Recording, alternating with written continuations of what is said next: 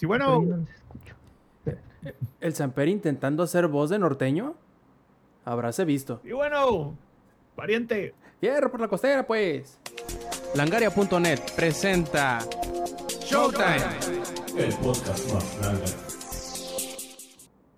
Hola y bienvenidos a la edición 243 del Showtime Podcast. Yo soy Roberto Sainz o Rob Sainz en Twitter y como podrán mirar, estamos, o bueno, ahorita podrán escuchar los que estén en la versión de, de audio, estamos con casa llena y listos para traerles un nuevo show del Showtime Podcast.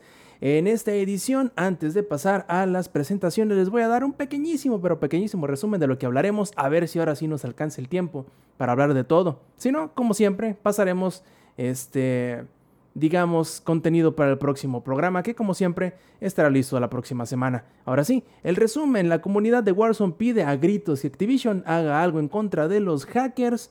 Battlefield 2042 sí tendrá crossplay y además cross progression.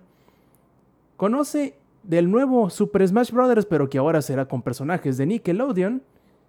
La tranza que está queriendo hacer Electronic Arts con el próximo FIFA 22 y, digamos, la condicionante para poder mejorar a la versión de siguiente generación. ¿Cómo es que Lost Judgment puede ser el último juego de la serie? Ahora resulta que Final Fantasy XIV se vende tan bien que hasta su versión digital está agotada. Resulta que Cyberpunk 2077 es el juego más descargado de la PlayStation Network en junio. Y Final Fantasy XVI tiene tanto el guion como la actuación de voz casi terminada. Por último, porque no podemos dejar fuera las vampirotas, Final Fantasy va a decir, pero no es cierto, Resident Evil Village ya vendió 4 millones y medio de copias en lo que va de su vida. Empecemos ahora sí con las presentaciones. Eddie, bienvenido de nuevo. ¿Cómo estás? Muy bien, eh, otra vez más este, emocionado por las noticias que vamos a hablar ahorita. Um, si tienen más preguntas, ahí las vamos a empezar a resolver. Y pues, este, no sé qué, qué iba a, a, durar más, si mi Assassin's Creed Valhalla o la espera para llegar al ingeniería. Ah, lo siento. No, La- no pude contener. La respuesta es sí. Yo siempre, yo siempre. ¿Cómo? Sí, la respuesta es sí. Como sí también es la respuesta a llegó tarde el ingenierillo, ¿cómo estás, viejo? Ah, pues ya sabes, aquí uno eh, echando talacha, eh, arreglando las cosas. Una, dos, tres, cuatro, cinco, seis. Listo para este podcast y para muchas cosas más. Así es, el ingenierillo es la personificación de ese sabio dicho que dice más vale tarde que nunca, pero se lo toma muy a pecho este cabrón. Zampi viejo, ¿cómo estás? Bien, aquí ya he hecho pinche musgo de esperar al Inge como dos horas, ¿no? Ya, ya me hice uno con mi silla, ¿no? Por estar acá esperando al Inge. Este, es más, de estas, ya esta es la última que se supone que me iba a durar todo el podcast y ya, ya me las acabé, las de estas. Tengo de otras, pero de esta ya se me acabó por estar esperando al Inge. Pero todo bien, todo a gusto. Aquí, listo para un podcast más, listos para quedarnos a medias y no contarles todo lo que tenemos para este podcast. Como suele suceder y como también suele suceder, el ex trajo a toda la bandada de su stream, porque claro, es nuestro Twitch star de planta. ¿Cómo estás, viejo? Hey, ¿qué onda, gente? ¿Cómo están? Pues nada, ¿no? Todo bien aquí, este, después de un miércoles macabroso. Listo para hablar de cómo no jugué los Tepic, pero sí jugué los Tepic. Oh, si sí, nos da tiempo, claramente. Si nos da tiempo. Eso no lo puedo creer, la neta. Es, no, es, no, no, no, no, no. Como tampoco puedo creer, Eddie. Es como si yo llegara temprano. Sí, cierto, Ah, ¿eh? te creas. Ah, te creas. Ah, bueno, antes de empezar con las noticias, me gustaría, plebes, pasarles una, un comentario y una pregunta que nos dejaron en Twitter hace algunos días. Eh, un usuario que se llama Mr. McCook, que por ahí dijo que iba a estar presente en la grabación o iba a hacer la- la- lo posible por estar presente en la grabación, si no, nos escuchará en la versión descargable. Él nos comenta, el podcast donde hablan de Star Wars me identifiqué cuando mencionan que a muchos que no habían visto nada de eso, les gustó el Mandaloriano y después quisieron acercarse a las películas. Me pasó eso, vi la serie y después la saga completa.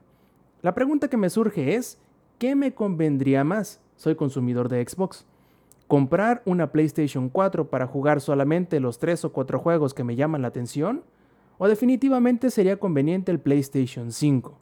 Me gustaría leer su opinión para poder tomar una buena decisión primero que nada. Fíjense a qué árbol se arriman, plebes, para pedirnos y tomar buenas decisiones. Vino, ¿a poco no conocen a Lex? ¿Creen que alguien puede tomar decisiones a raíz de sus este, consejos, ni él mismo toma buenas decisiones en su vida. O sea, mis consejos son para que hagas lo contrario, güey. Para que me agarres como mal ejemplo, Ajá, exactamente. soy, soy, soy el peor ejemplo, güey. De eso Ah. se trata todo. Haz lo que digo, no lo que hago, dice. Al revés, no es lo que hago, no lo que digo. ¿Cómo es? Bueno, el chiste es, a ver, ¿ustedes qué piensan? Ah, Primero el ingenierillo, porque él es el que, de entre todos, es como que el que de repente le pega el loco y se pone a comprar consolas, como recientemente le pasó con el Switch. ¿Tú qué, tú qué le recomendarías, ingenierillo? Pues mira, ahorita la verdad, lo mejor para la economía de una persona pobre, rota, güey, miserable, que no tiene autocontrol, güey, no puede decidir qué es lo que va a jugar, Que se ¿Qué es llama Xbox? Carlos Adrián. que se llama Carlos Adrián vive en ah, este fíjate que Xbox siento que tiene un paquete si lo consideramos así extremadamente atractivo para alguien que no tiene mucha urgencia para jugar pero siempre quiere tener algo disponible para su para juego no y no quiere gastar muchísimo dinero en ello para ello está el Game Pass un Xbox One vámonos o si quieres un Serie S y ya pues das un saltito un poquito más arriba y ya chingaste, ¿no? Creo que aquí la, la pregunta con el PlayStation 4 es, el PlayStation 4 tiene más de cuatro jueguitos buenos, yo, yo creería. Una de las cosas que le han agregado mucho valor a mi Play también son los juegos que han regalado a través de Plus, pero le han agregado mucho valor a través de, ¿qué te gusta? Dos, casi tres años de continuamente estar viendo, cazando qué juegos liberan ahí buenos. Y este, como que para un, una persona que llegue en 2021 a comprar un PlayStation 4, siento que se, es muy complicado. Es, es como, tienes que llegar y Es- puedes ese cazar barco ya zarpó. Exacto, o sea, puedes llegar, puedes ofertas y todo, pero realmente en los año, año y medio en el que vas a tener los juegos que te gustaría jugar en, en, Play 4, pues no se comparan, por ejemplo, a todo lo que puedes jugar en, en Xbox. Sin embargo, yo sí recomendaría para toda la gente que tiene un PlayStation 4 que no tiene Xbox, que en lugar de comprarse un Xbox, digo, en- para este punto, digo, a menos de que quieran jugar algún juego en particular, que hagan el upgrade al PlayStation 5 porque van a poder jugar todo lo que tienen en PlayStation 4. Y algunas mejor. de esos eh, títulos lo van a poder jugar mejor, o sea, lo van a poder jugar mejorado para mayor definición y mejor este, performance. Eso sí creo que es muy conveniente para la gente que ya tiene su librería digital o su librería física en PlayStation 4, que se upgrade al PlayStation 5 es el paso natural. Pero para alguien que no tiene absolutamente ninguna de las dos, yo diría, si no tienes mucho presupuesto, si no tienes juegos muy claros que quisieras jugar, no, como que Xbox sí se la mata fácil, pero muy fácil. A ver, entonces, antes de pasar con los que no son necesariamente, no voy a decir que paleros, pero que no tienen un PlayStation, primero le quiero preguntar a Eddie, que él sí tiene un PlayStation 5. ¿Qué le recomendaría? Tú, Eddie, ¿tú crees que, mira, aquí tengo la lista de los juegos que él dice que le llama la atención en, en específico de PlayStation?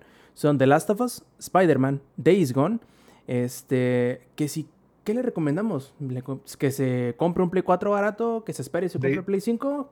¿Tú qué crees, un- No, que se compre una PC. Days Gone ya está en PC. Esa fue mi primera recomendación, ¿eh? Pero su, es, lo que, su- es lo que- Perdón, pero bueno, es, es lo que quería ver, ¿qué, qué juegos era? Porque ya hay varios que ya están en PC, entonces pues ya no tiene sentido. Como lo es, si no mal recuerdo, Horizon, Zero Dawn. Entonces, este, si esto también le llega a interesar, pues que vea más que nada la balanza. Eh, Detroit, Become Human, güey, también. Dicen Pero de sí. que dicen de que Bloodborne va a llegar a PC, dicen, dicen. Ajá, con una con edición, o con de God of War. Uncharted viene. Sekiro, Dark Souls 3, o sea, muchos ya están en multiplataforma, ¿no? Pero juegos como Gran Turismo, o en este caso, ¿cuál, cuál es otro que tengo acá? Híjole, Gran Turismo yo no lo pondría en la lista, güey. Ah, Por- yo porque- sí. ¿Sabes por qué no? Porque Forza Horizon 4 le pone semejante madriza a Gran Turismo Sport. Ah, ah, ah, ah, ah. No. Semejante madriza, güey. Fo- Forza Horizon es arcade.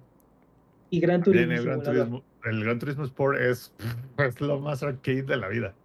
No, no, pero ya es diferente. O sea, no es, es, sí es lo diferente. Es diferente. O sea, me está diciendo que Forza Horizon es, es lo mismo que Forza Ah, se están Motorsport. peleando, se No, están no, que peleando. El Tal vez Forza hablo un poquito más Horizon- fuerte por mis No, no, no. audífonos, que no me deja escuchar.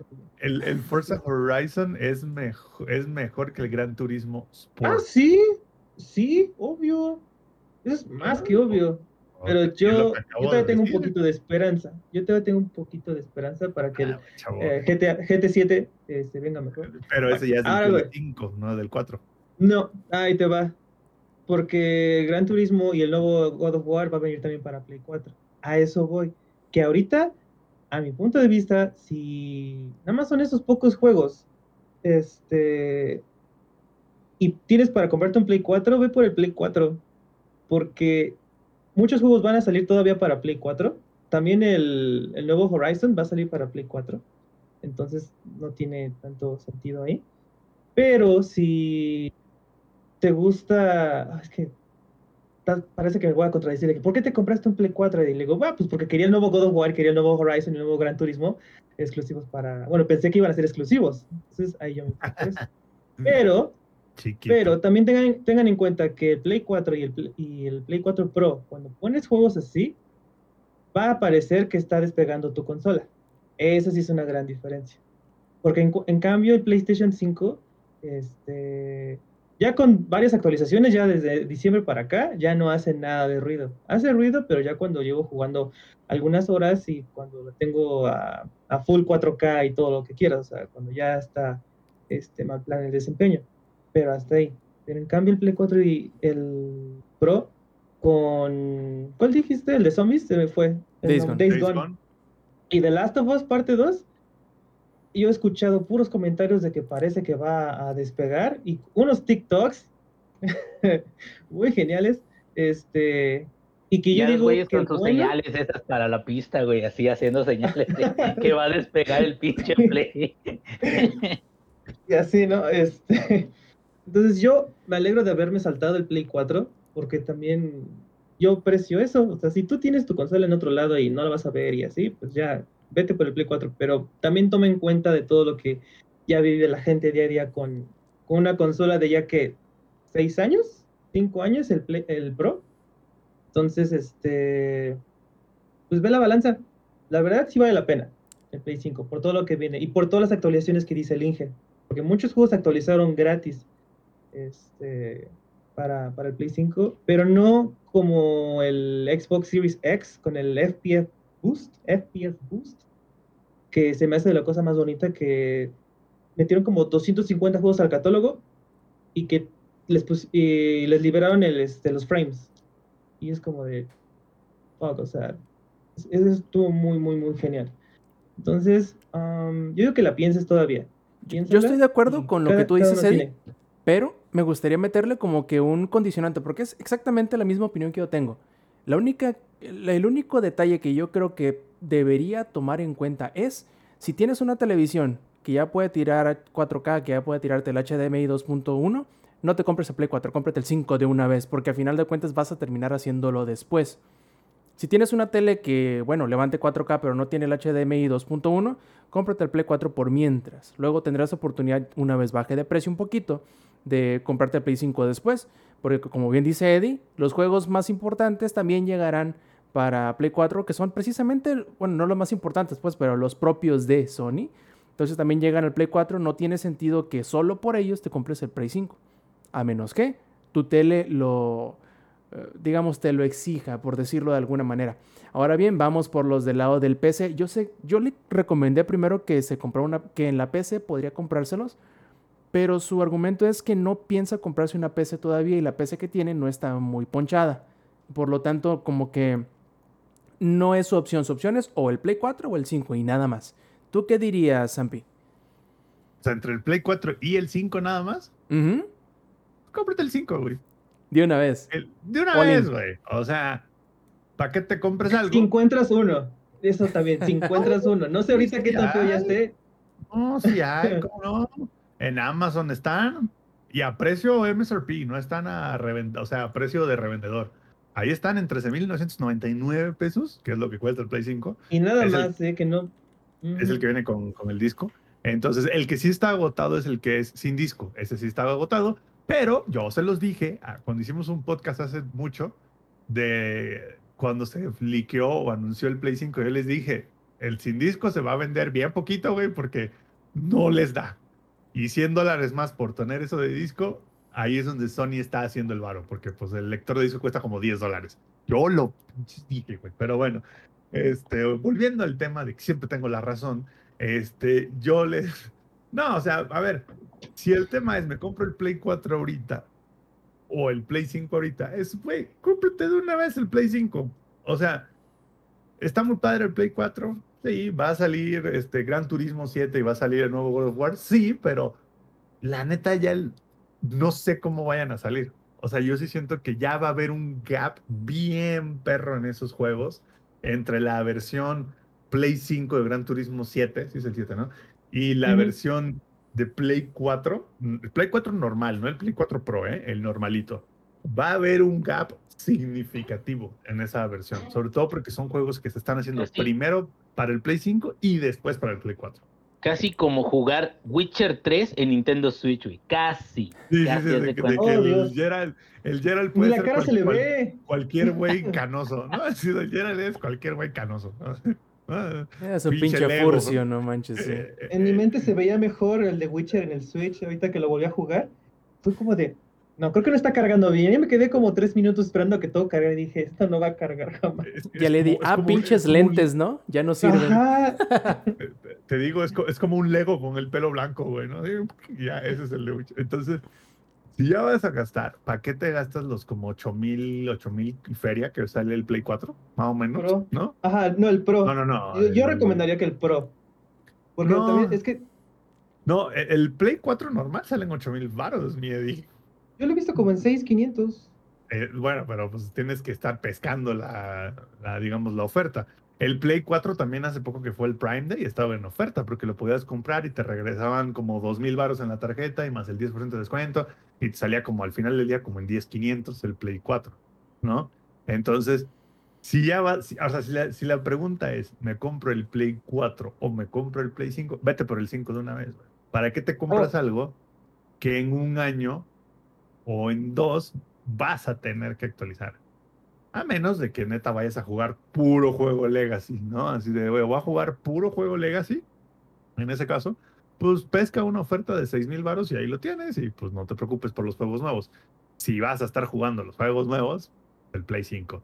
Y la PC, la PC es la cúspide de la pirámide, es el ojo Illuminati arriba de la, de la pirámide, ese es el PC Gaming. Y ahorita, así como los Illuminati, es un puto mito, no está confirmado, porque como no hay tarjetas de video, está cerrado el círculo social de los PC gamers. No, no, no, no. O sea, sí hay tarjetas, pocas, al triple de precio. Bueno, güey, nadie va, nadie va a pagar, en lugar de 15 mil baros por una tarjeta de video, nadie va a pagar 45 mil por la misma pinche tarjeta de video. O sea, lo que voy es, hoy en día... Nadie va a pagar un millón de dólares por un juego de Mario 64, ¿verdad? Pero quizás Ahorita- sí, millón y medio, ¿eh? A ver, te vamos para allá. a, a lo que voy es que el PC gaming hoy en día, así de como está la situación al día de hoy, a ca- 14 de julio, los que somos PC gamers somos los mismos que vamos siendo PC gamer hace un año, güey. No ha entrado banda nueva porque los güeyes de las criptomonedas están chingando todas las GPUs, ¿no? Entonces, yo digo, si es el Play 4 o es el Play 5, pues ya, vete por el 5, güey. ¿Para qué gastas doble, no? Y una cosa más. El Play 5 tiene la, ah, la PS Plus Collection. Entonces, ahí hay bastantes juegos que si no tienes y quieres empezar con algo, te, te, da, te mete de lleno a Uncharted 4, Monster Hunter World, God of War, ah, Final Fantasy XV, Horizon Zero Edition. Dawn. Hori- no, ah, sí, Horizon, no, no, Horizon no. Persona 5. Horizon fue, sí, fue Persona 5, Horizon fue de los meses de, que De Plus. estuvieron regalando un juego, ajá, un juego Mm. cada mes. Este, Batman Arkham Knight, Days Gone, Until Dawn, Bloodborne, The Last of Us Remastered, o sea, hay bastantes juegos ahí que ya se hicieron PlayStation Hits. Entonces, si uno de esos también te llama la atención, son casi cada uno son mínimo unas 15, 20 horas de juego. Con, eso completas la diferencia de precio casi casi, ¿no? Del Play 4 al 5. Sí, la verdad sí. Entonces, este, lo que dice Samper, la verdad, si tienes el dinero, la verdad, si tienes dinero para, para comprarte el Play 5, date, porque es una inversión a largo plazo. Así es. Y a ver, Lex, faltas tú, carnal. ¿Cuál es tu opinión al respecto? Yo estoy totalmente de acuerdo con lo que dice Samper, pero hay un tema importante también que menciona Rob. El tema de la televisión que tú tengas. Porque si en este momento estás en ese predicamento de puta, güey, voy a hacer el esfuerzo de comprarme el PlayStation 5 porque, pues, o sea, seamos sinceros, ¿no? Hay poca banda a la que le sobra varo. Y si tú eres una de esa banda, qué chingón, güey, date el Play 5 y cómprate una tele. Pero si estás haciendo un, un gran esfuerzo para poder adquirir tu consola, eh, sí vas a tener que considerar que en un futuro también vas a tener que invertirle también a la televisión porque no vas a disfrutar de la experiencia completa de un Play 5 si no tienes eh, el HDMI 2.1, ¿es? Ujú. Sí, ¿no? 2.1. ¿Mm? 2.1. Entonces, sí se nota la diferencia. Por ejemplo, estábamos viendo los streams de Ratchet and Clank que hizo Rob y a nosotros los viewers nos tocaba verlo como, como granulado.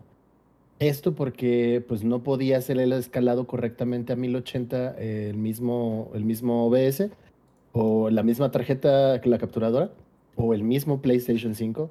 Y pues Rob estaba, y, y nos lo dijo en un, en un podcast, yo voy a hacer el stream de Ratchet and Clank sin cámara, sin esto y lo- sin lo otro, porque yo voy a priorizar mi, este, mi disfrute. Y egoísta. Y no, y con justa razón, cabrón. O sea, ya, ya le invertiste una lana, güey. Pues sí, obvio, no, no, no, por Y, supuesto. y está güey. bien, ¿no? O sea, quiso compartir eh, que es su gameplay con nosotros, pero estoy totalmente de acuerdo. No tenía por qué sacrificar su, su experiencia al respecto. Y eso Su es algo goce. que debes. Su goce, sí. ah, qué rico. Ah. Hasta hambre me dio, güey. Eh, es algo que debes, que debes considerar, güey. Es eso. Eventualmente, si no tienes una tele con HDMI 2.1, vas a tener que hacer esa inversión. Bueno, Y pero es ve lo, una inversión ve- ve igual lo bueno, fuerte. Lex. Ve lo bueno, Lex. No sé cuántos años faltan para el siguiente mundial de fútbol, Uno. pero la tele la puede meter como gasto familiar para el mundial, güey. Falta un año. Ahí está. güey. Falta un año, e- Eh, efectivamente. Y también puedes considerar que ya estamos a julio. La temporada regular de la NFL ya está viene, a la ya vuelta de la esquina también. Y o sea, esas son cosas de prioridad, ¿sabes? Entonces, si puedes hacer el esfuerzo, ya sin mame, si puedes hacer el esfuerzo, dátelo. Pero al final del día sí considera que PlayStation 4 no es una consola de nueva generación. Es una consola a la que quieras o no, eh, no le falta mucho tiempo de vida real. Ah, eventualmente van a dejarte salir juegos para esa consola. Y por lo mismo que dijo Samper, si tú vas a querer jugar juegos nuevos, definitivamente ya vete por el PlayStation 5. Solo ten en consideración que vas a tener que invertir en la televisión eventualmente.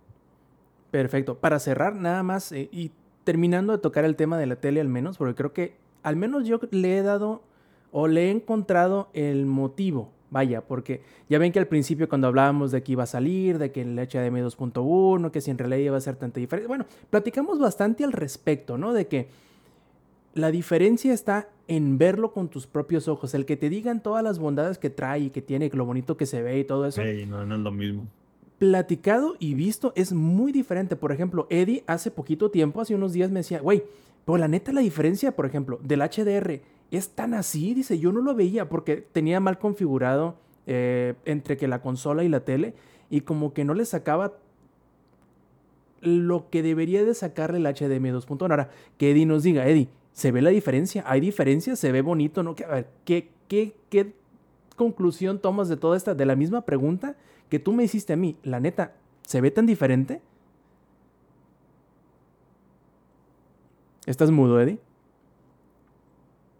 Está- estaba practicando otra vez este, el ventriloquismo. Am, y el juego que ahorita he estado más jugando que pues reviente bien los colores en la pantalla es Borderlands 3. Entonces, desde la, desde la pantalla principal, el verde y las rosas y el amarillo que tiene acá atrás celestial el, este, el personaje este, ah, brillan un buen. Entonces, todo lo demás ya es toda una experiencia. Este, o sea, sí, puede que, puede que se vaya a ver bien el Play 4 y así. pero También ten en cuenta que va a haber más cosas a 60 cuadros por segundo y eso va a O mejorar 120. todo inclusive más. O a 120 inclusive. Entonces, este, O a Sí. 185.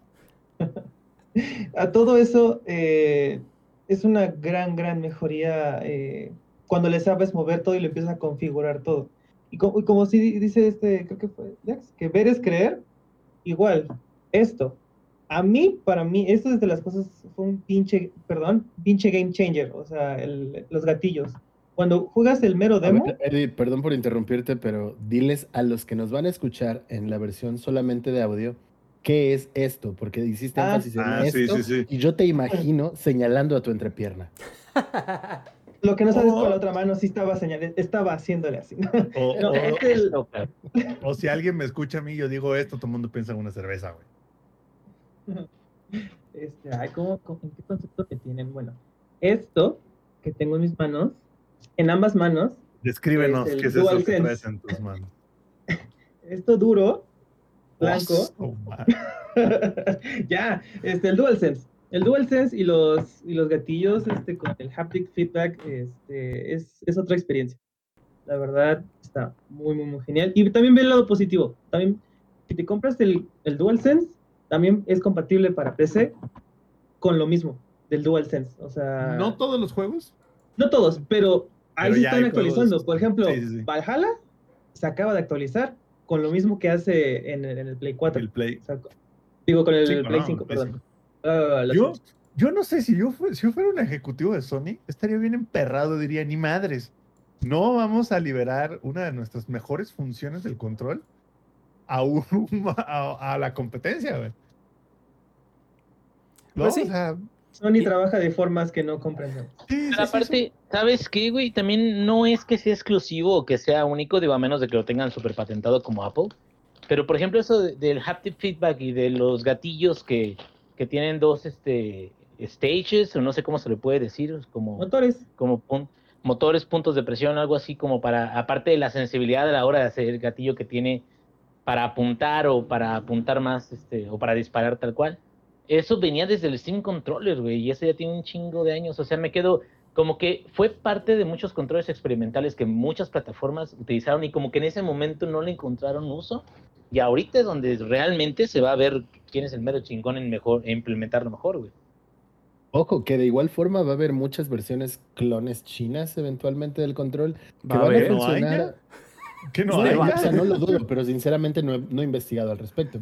Ahora, hay algo muy importante que tiene que ver con el haptic feedback de los controles del PlayStation 5 y es que deberían hacer un simulador para enseñarte a manejar, pero te enseña a manejar tu papá. Y ahí sí vas a saber lo que es el clutch despacito, güey. Y que sientas cuando te mete un chingadazo también de que se te se el carro, güey. A ver si lo ponen en el Gran Turismo 7. Deberían, güey. Sería buen- Sería un buen modo, ¿eh? Bueno, ahí está la, la, la pregunta sencilla e Con una inocente. respuesta cortita de 15 minutos. Justamente, o sea, era una pregunta sencilla e inocente que ameritaba una, una respuesta sucinta y así rápida, como siempre. En fin, ahora sí, pasemos a las noticias, plebes. Este, Y, ¿qué y al pasó? final la respuesta es haz lo que quieras. Haz lo que se te dé tu chingada gana, güey. sabes lo que haces, güey, haz lo que quieras. Y, y al final llega con el Switch. ¿Verdad, Inge? Con el Switch OLED, así con el Switch OLED. Ay, güey. Monster Hunter Rise, güey. Hijo, bueno, así ah, pasa. se la perdonamos. Si trae Rice, te va a perdonar. Muy bien, entonces ahora sí pasemos a las noticias y la primera de ellas es, eh, nos va a platicar de ella Eddie, pero también va, yo sé, muy seguro estoy, de que vamos a tener un poquito de, de- de participación todos y es que la comunidad de Warzone le está pidiendo encarecidamente de rodillas, alzando las manos al cielo y le pregunta a Activision y le dice Activision y le exige Activision, vato, haz algo, carnal. Los hackers nos están arruinando el juego y si nos están arruinando el juego a nosotros, se los están arruinando ustedes por consecuencia, ¿ve, Eddie? Pues sí, esta semana reventó un poquito la noticia en Reddit, en los foros de Reddit, acerca que eh, los, los jugadores de consola están exigiéndole a, Activision dos cosas. O sea, hasta les han dado opciones. Uno, que se encargue de los hackers, que es lo, primordial. O dos, que vuelva a dejar la opción de quitar el crossplay. Porque a mí, me cayó de sorpresa eso. Porque yo que lo jugué hace como un mes todavía, el crossplay todavía eh, era una opción. O sea, era una opción. Pero ahora a los jugadores de consola se están en- enfrentando con jugadores de PC que pues hacen mal uso y están este pues con los aimbotting, ya sea aimbotting o que saben dónde estás y ya este Wallhack. van ver, sobre ti. dilo- dilo como es Eddie, con pinche gente que le vale madre la experiencia del juego a todos los demás y se pone a hackear. Putos culeros, güey. Así es, güey. Ahí está mi, tradu- mi traductor, perfecto. En tiempo real. Es que es que no me enojo, eh, fíjense, no lo estoy diciendo con enojo. ¿Por qué? Porque no me ha pasado a mí. con empute, dice. Después, Porque yo soy el empiezo- hacker, dice. Ahorita me empiezo a emputar. Este, y pues están eh, quejándose de eso. Y ahorita ya empezó a, a pues hacer más ruido en la red porque lo estamos platicando en, en el grupo que, que um, Battle Royales todavía tienen permitido el, el crossplay. Y hasta hecho, donde yo sé. No lo puedes desactivar en el Battle Royale. No. En Battle Royale, que yo que he jugado ahorita creo que son tres, que es Fortnite, Apex y este y Warzone. El primero en quitar el crossplay, eh, bueno, la opción de estar o no en crossplay es Fortnite. Después ahorita fue Warzone y hasta ahorita he visto que Apex todavía te deja la opción de no jugar con, con personas de, otras consolas. La mala de esto, y esto yo, lo- yo pienso que es así, es que este, pues obviamente va a haber un declive en cuanto a jugadores y por ende eh, están uniendo a los mm, a las plataformas. Por ejemplo, yo que llegué a jugar con, en Fortnite este, sin crossplay y Apex sin crossplay, te tardabas literal como 15 minutos, 20 minutos en encontrar partida. O hasta ver de plano que decían, no, pues ya me voy a jugar este crossplay. Y pues ahora sí que era rezar de que estuvieran bien mancos los de PC, que no te tocara un, un güey enfermo y pues tratar de disfrutar un poco. Entonces ahora los jugadores este, de Warzone ni siquiera pueden hacer eso, porque este, dirás, ¿es una pelea justa? De por sí sí tienen una, una cierta ventaja los de PC por, este, por, el, por el mouse, pero yo he descubierto, yo he visto en Overwatch que la verdad, ¿no? Ahorita que ya está el crossplay ahí. Entonces, este, ahora con las ventajas tramposas, asquerosas, puercas, ¿así Lex? O más grosero. Este, Ah, como como Ah. te sientas cómodo, ¿no? Con esos pinches pendejos. Oh. ajá, con esos malparidos, pues este es la exigencia. Um, Activision se ha visto um, un poquito, bueno, obviamente súper en contra de eso, porque en los últimos meses ha estado anunciando que han baneado casi cerca de medio millón de, eh, de cuentas con eso, pero creo que los está sobrepasando. Entonces, este, Los sobrepasó hace un chingo, güey. sí, O sea, yo que, yo que jugaba Warzone y Modern Warfare en PC, chata, güey, era una locura. O sea, siempre. No había partida de Warzone donde no te encontrabas a alguien que decías, "Mm", así de que. No es. A ver, yo no soy malo, güey, en esa madre. Pero de vez en cuando te encontrabas un güey que era imposible de tirar, güey. Que era así de que no importa qué puta virgen le rezabas, no había forma, güey. Así que. Y han baneado de gente. El problema es que no hay realmente ningún anti-cheat in place. Literalmente es como dependiendo de lo que nos reporte la gente. Entonces, la cantidad de hackers es ridícula. Según habían puesto un tipo ban de dirección Mac, según, y que según era así de que, güey, si te baneamos, te baneamos la Mac y ya no puedes usar como que esa compu para conectarte, pero pues los hackers como de, ah, sí, mira cómo uso este Mac Spoofer que me costó 5 dólares en, cualquier página de internet y por 5 dólares tengo un millón de Macs. ¿No? Así de que, y aquí hasta que te aburras de banearme, güey. Entonces, y lo mismo con los celulares, según te necesitabas tu número de celular para hacer una cuenta, pero pues hay aplicaciones que te dejan crear números de celular virtual. Entonces, no han hecho nada realmente para arreglar ese tema. O sea, su solución es vamos a, así que según nos van diciendo, vamos a castigarnos. Si fuéramos a llevar su solución al mundo real, sería como si, a ver, la solución a los crímenes no es poner más policías en la calle. La solución a los crímenes es tener más sentencias. Es como, pues ya para qué, güey, ¿no? Ya, ya para cuando lo sentenciaste, ya se chingó un- cuatro coches y mató dos personas, ¿no? Entonces, lo mismo está sucediendo con Activision. O sea, su anti-cheat es, vamos a basarnos en lo que nos reporta la gente, pero realmente no tenemos nada que revise tus files locales, no tenemos nada que revise qué estás corriendo al mismo tiempo en la computadora. Y lamentablemente hay un chingo de hackers en computadora. Y peor aún, también hay un chingo de hackers en consola. Solo Así que es. no como ustedes saben. La consola, en lugar de cambiar los archivos, en lugar de usar los famosísimos trainers, te venden un aparatito al cual tú conectas tu control con un USB y de ahí conectas el aparatito a la consola. Y ese aparatito es indetectable por la consola.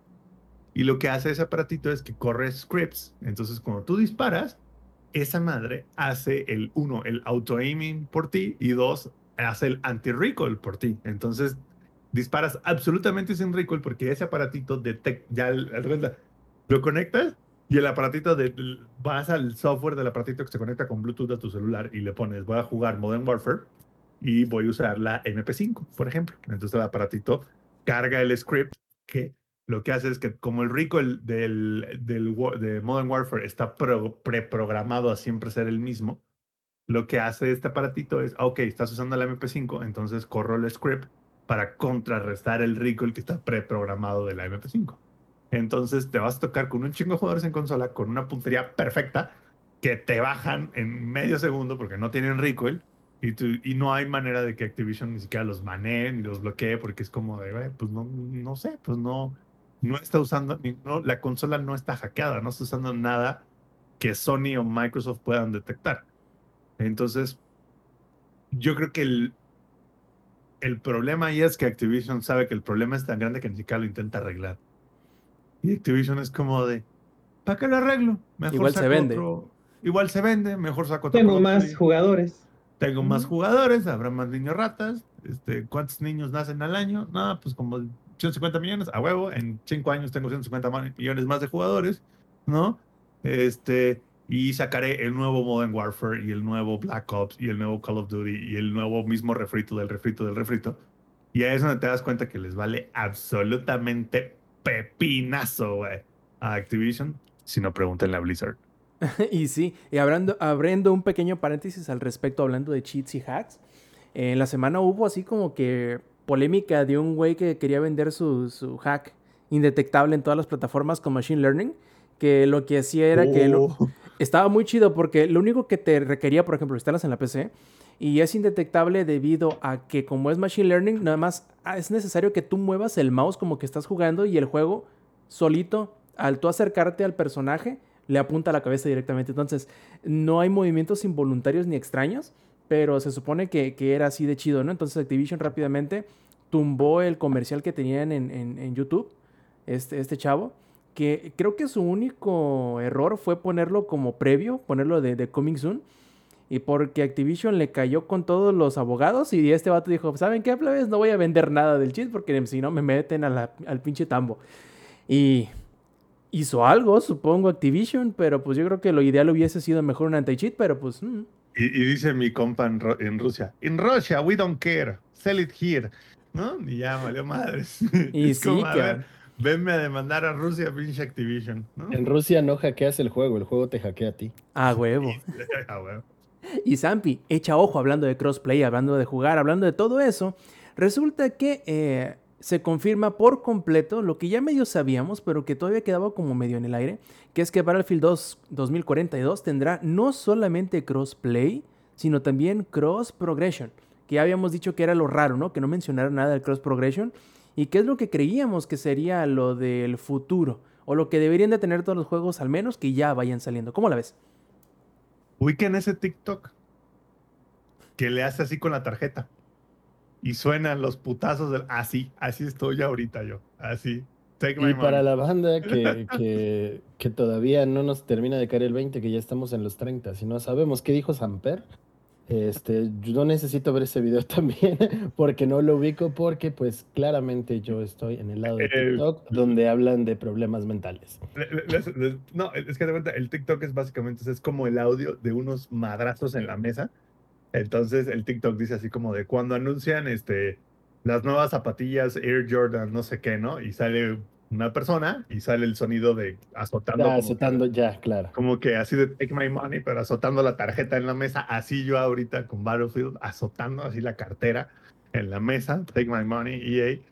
Lo cual no Lo haré, que sea que evidentemente. nos saque del hoyo, que Eh, es Warzone. Eh, sí, que es Warzone. Eh, evidentemente, tampoco crees que EA tiene un gran récord en el tema del anti-cheat, ¿eh? No crees que son así como que ah, está muchísimo mejor.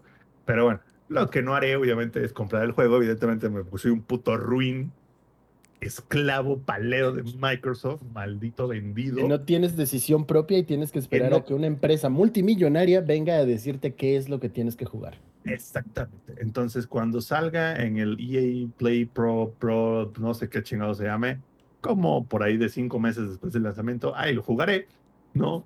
Porque yo no soy pendejo, entonces yo no voy a estar gastando 1500 o 1600 pesos por un juego que es solamente multijugador. Y la tengo otra. raz- razón alguna para comprarlo en lanzamiento. Tengo, la- yo sé que normalmente chingamos al Inge que tiene un chingo de backlog. Yo también tengo hasta, yo creo que hasta más backlog que el Inge. Hasta más, cabrón. Y, y No. solo que quede claro que, que hicimos un podcast al respecto y que quedamos que le íbamos a dar seguimiento a ese podcast del backlog, ¿eh? Así Sí, que sí, y- y- todos somos ingenierillos en el fondo de nuestros corazones. Exactamente, todos somos el Inge, güey. Literal, todos somos el Inge. Entonces, yo no tengo ninguna prisa por comprarlo a full price. De hecho, estoy tratando de recordar el último juego que compré full price y no lo recuerdo, güey. Es más, lo único que compro full price yo son los DLCs de American Truck Simulator. ¿Por qué? Porque eso es amor, güey. Eso es amor al arte, amor al juego. Ahí tienen mi, mis- aparte, aquí tienen mis 180 pesos de cada DLC que sale al mero pinche minuto que sale. Es más, nomás porque no tengo programa, no se puede programar un bot en Steam de que cuando salga un DLC lo compre en automático de un juego. Porque tengo todos los DLCs de American Truck Simulator y todos los he comprado prácticamente a precio de lista. Pero independientemente de eso, suena muy bien. Battlefield se- seguramente va a ser un exitazo. No lo compren el día de lanzamiento. Ah, como buen lanzamiento de EA va a tener un chingo de bugs, va a tener un chingo de errores, va a tener un chingo de problemas de servidores, te vas a emputar, no lo vas a poder jugar como por dos semanas, te vas a encabronar, porque al inicio, como va a tener crossplay, seguramente el crossplay no estaba bien regulado, entonces va a haber un chingo de hackers en PC que te van a estar chingando a la madre, te vas a emputar otra vez, vas a estar mes y medio sin poder jugar y vas a decir, a la verga ya gasté 1700 en esto, y al mismo tiempo van a estar todos tus juegos del Game Pass viéndote así como, eres un pendejo. Pero yo, en lo personal, me encanta el Battlefield, me encanta, pero no lo voy a comprar al lanzamiento, me voy a esperar a que lo saquen en el EA Play, porque aparte, ahí les va. Va a salir Forza Horizon 5 en noviembre. Y está en el Game Pass. Y esa madre me va a tener bien perra conectada. Y en diciembre sale Halo Infinite. Entonces es como. Creo que la neta. EA se está arriesgando un poquito, güey. O sea, se está. Yo que ellos me inventaba así como de que, uh, es que necesitamos más tiempo para desarrollo y lo vamos a sacar como que por ahí de, de marzo, abril del siguiente año. No más para no sacarlo en la misma ventana de Halo Infinite, porque serán muy fanboys de Sony y todo, pero estoy seguro que hasta los fanboys de Sony van a jugar Halo Infinite en PC, porque ya va a estar en PC y tiene crossplay y seguramente tiene, para empezar, tiene campaña y dos, el multijugador es free to play. Entonces, híjole, carnal, se volvió de, rep- de- antes, hasta antes de que anunciaran Halo Infinite, era como que un easy sale Battlefield. Pero ya después de que anunciaron de que sí viene en diciembre y todo lo que trae Halo Infinite, es como de. Y cabrón, como que ya no está tan fácil, porque aparte el Battlefield 2042, ¿se llama? ¿Sí? No tiene campaña, güey. Es puro multijugador. Y de hecho al inicio solo van a ir como con seis mapas y van a ir saliendo los mapas poco a poco. Acuérdate, Zampi, que va a haber un modo que va a traer los mapas viejitos, que va a ser como un modo casual, donde van a ver, creo que ya confirmaron como 6 o 7 mapas de los viejitos, entre ellos está Metro, está Iwo Jima, está, déjame recuerdo, Flashpoint creo. Firestorm. No, te, te la Sí, debo los nombres. Firestorm, ¿no? Sí, Firestorm. Firestorm. Sí, o Es sea, los más prácticamente los mapas chidos del 3 para acá. Los que más te acuerdas, los que más te gustaron del 3 para acá van a estar todos. Mm. Insisto, Halo Infinite les va a poner en su madre. Probablemente sí. Es free to play, güey. Es que creo que ese es el mayor problema que va a tener Battlefield. Es que Halo le duela y le arda a quien le arda, seas fanboy de Sony o no. Halo es excelente juego, güey. Excelente juego. Excelente juego. Y que el multijugador sea gratis, el Lex no me dejará mentir, va a haber como 8 millones de personas jugando esa madre, güey. Si no es que hasta más. Tiene razón, ya escuchamos a los plebes del ingenierillo. Yo estoy de acuerdo con los plebes del Inge. Halo Infinite es. es lo mejor que va a existir. Estoy de acuerdo con los plebitos. Sí, ya Los los tengo niños- bien aleccionados, güey. Los niños y Muy los bien, borrachos así- siempre dicen la verdad. ¿eh? Así como nos seleccionó a nosotros Microsoft para consumir el Game Pass. Así es. De hecho, yo quisiera, ya pasando a la siguiente nota, imagínense ustedes, plebes, les voy a sugerir una- un ejercicio mental. En donde imagínense ustedes que son un seguidor de la serie de FIFA, que yo sé que ser un seguidor de FIFA es como sufrir de, de- de- de abuso, de una relación tóxica y no salirse de ese pedo, pero bueno, No, no, no. Es para los más educados. Es como tener el síndrome de Estocolmo. ándale, exacto, sí, sí, sí. Te sí, sí. enamoras de tu secuestrador. Completamente los de de acuerdo. Conalep, pues si no lo habían entendido.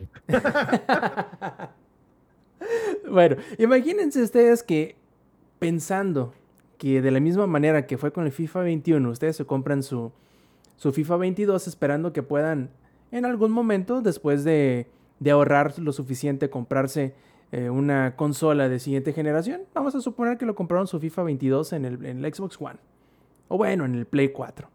Y en Navidad ustedes se compran el Play 5 o el Xbox Series X y dicen, bueno, va a venir incluida la mejora, ¿no? De la generación previa a la siguiente.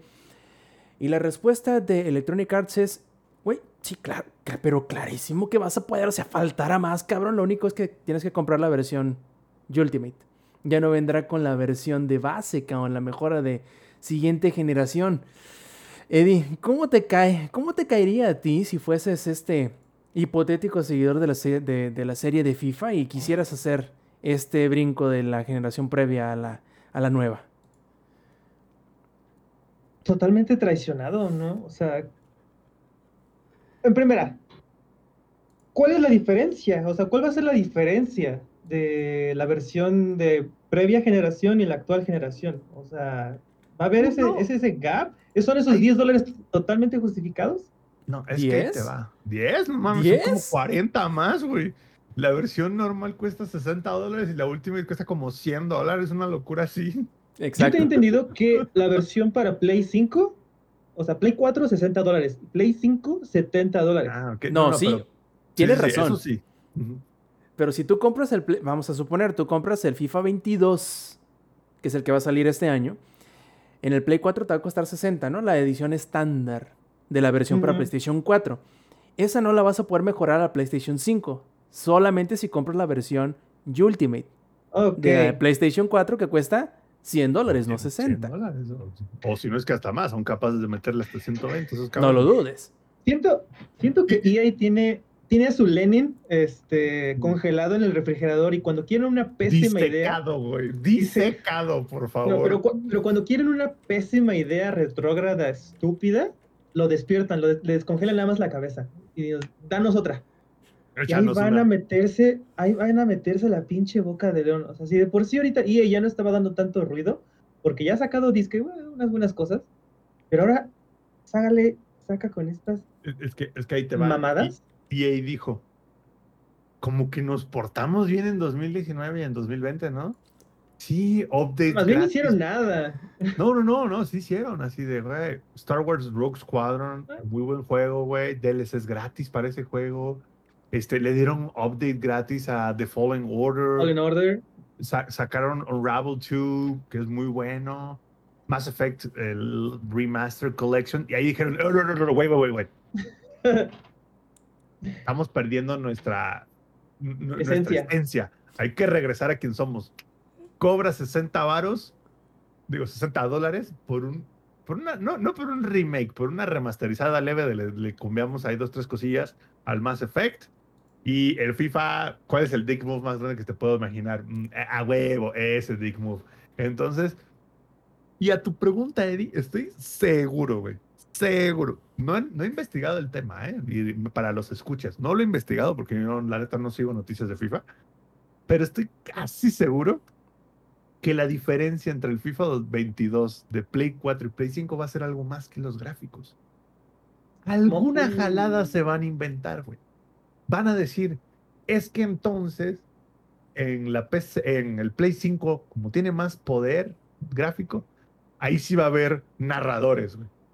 Alguna, o sea, alguna estupidez que ya la tenía Partidos de FIFA 100 20 jugadores, ¿eh? Ajá, alguna estupidez que ya tenía el FIFA 21, se- lo van a sacar, güey, y van a decir, es que solo con el poder gráfico del nuevo Play es que podemos hacer eso, huevos. Y tú sí de, güey, Ahí lo te va. tenías.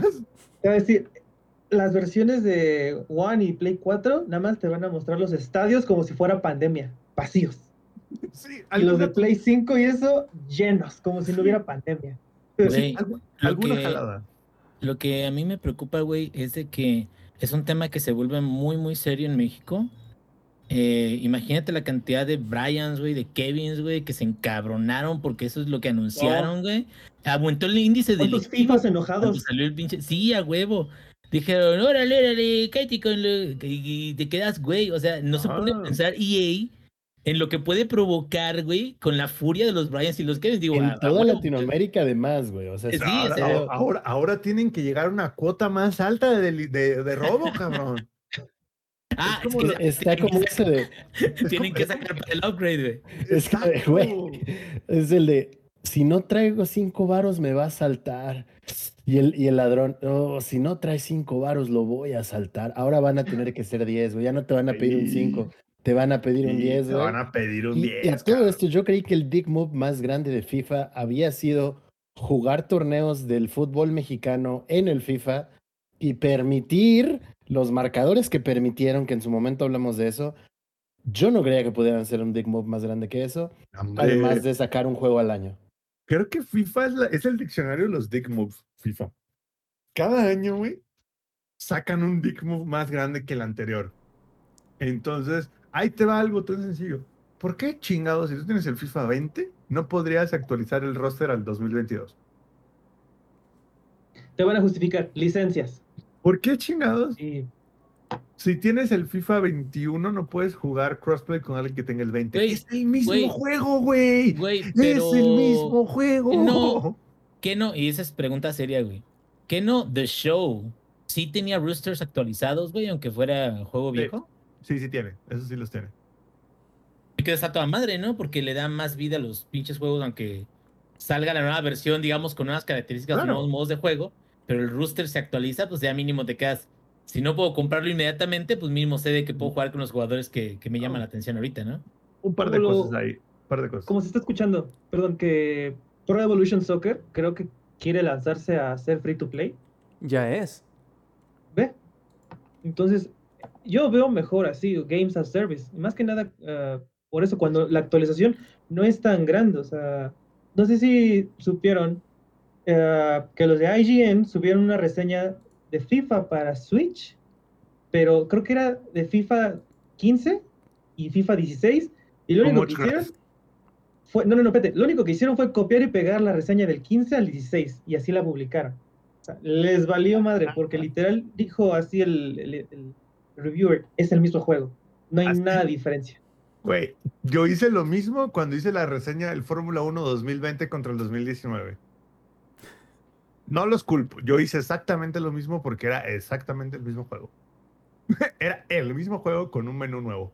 En Y de hecho- Smithers como la, con la Stacy Malibu, pero el número es nuevo. Y, y- e incluso El pasto, lo, el lo- sudor es nuevo. lo mencioné en el review escrito. Dije, es exactamente el mismo juego. Y esta reseña es una copia de la reseña de 2019. Quien la leyó lo supo. Porque era el mismo puto juego. Y ahora, dos cosas. Una es roster, no rooster. Este, Inge, rooster es un gallo, güey, pero pues bueno. Este, puedes ir actualizando tu gallo año con año. Pero EA ya, ya, ya está preparando los Dig Moves más grandes, güey. De hecho, ya se aventó el primer Dig Move. Eh, no se saben, pero EA compró Codemasters. Ah, Codemasters tiene, ya le, le ya sabe por dónde voy. Codemasters tiene la única licencia de Fórmula 1 hoy en día, lo cual es un gran error por parte de la Fórmula 1 y ojalá lo solucionen pronto. Y el primer Dig Move de EA fue, ok, FIFA, eh, perdón, FIFA, este Fórmula 1 2021, ¿qué vamos a hacer?